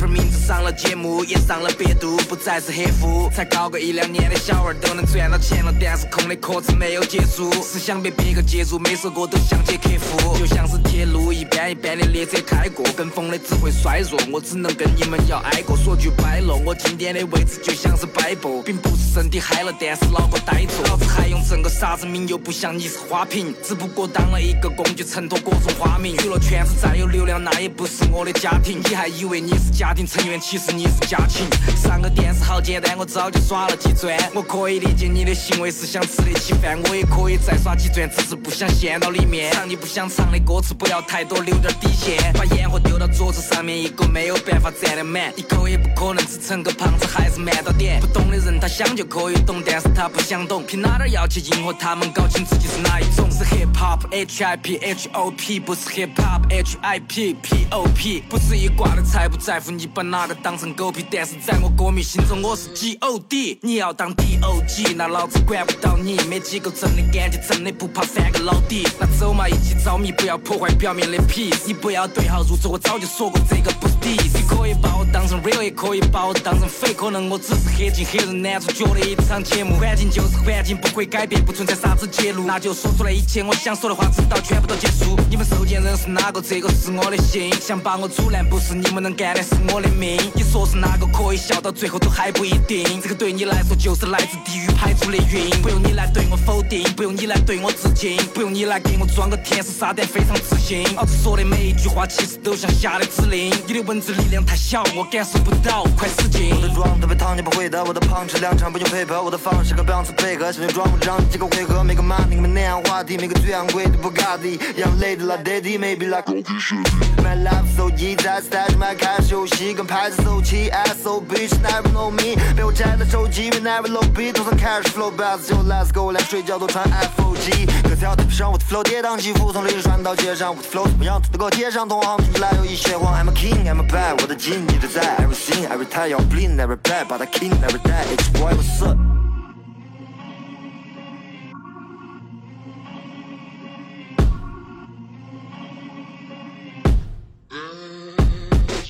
如果没有鞋底让我说这话题，他们又会在那说我黑的哥们。每次我想来点 real talk，马上就变成了黑的哥们。嘴上说我黑，但你心里总同意。说唱从没火，火的是另一种东西。原谅本人里太白，不能把这些说太白。我黑桃世界 QKA，从不管你们多大牌。新的好歌没人听，新的绯闻人人跟，新的瓜给人人吃，还不如看人人影视。有点伤，有点伤。有时感觉一切在倒退，social media 把我们吞噬，把没实力的捧到高位。我们一边对他们笑话，又一边为他们消费。得 rega 率领个教会，才能把大众都给教会。有原则变成了玩窄了，有点邪。为了受众丢了本，我变成了有眼界。被老鼠咬过的蛋糕真的有点缺。我给你解释我的态度，你只说我有点倔，没有胆还要负责 talk shit，只会超级在意市场，所以说唱圈才变成 supermarket。They shook, cause ain't no such thing as halfway crook. What the fuck，它比吸管还要涩，那种质感还炫流量，炫的是粉丝脑残。专辑介绍写的真的要比歌词好看，微博文案比制作水平更有诚意，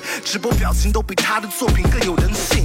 太多空格，太多坎坷，太多看客，侃侃谈着贪婪泛滥。当我算着唱盘转速，辗转反侧转着盘缠，同时翻过山川，弯弯山路，漫步灌入圣城，打破混沌。我的唱段如盘古，熟读的书，书如图书馆的馆主。你的人设不是你，你只是为了引人关注。你 real 的时候，ring 个宋慧乔还在拍浪漫满屋。我端了这些市场规则，像是 game star 的散户。别演，哥们别舔，别卷着脸，哥们如果骨头是人施舍的，别哥们，别杠，对着镜子自己先检查。我教你辨别这些空壳，不用天眼查。哎。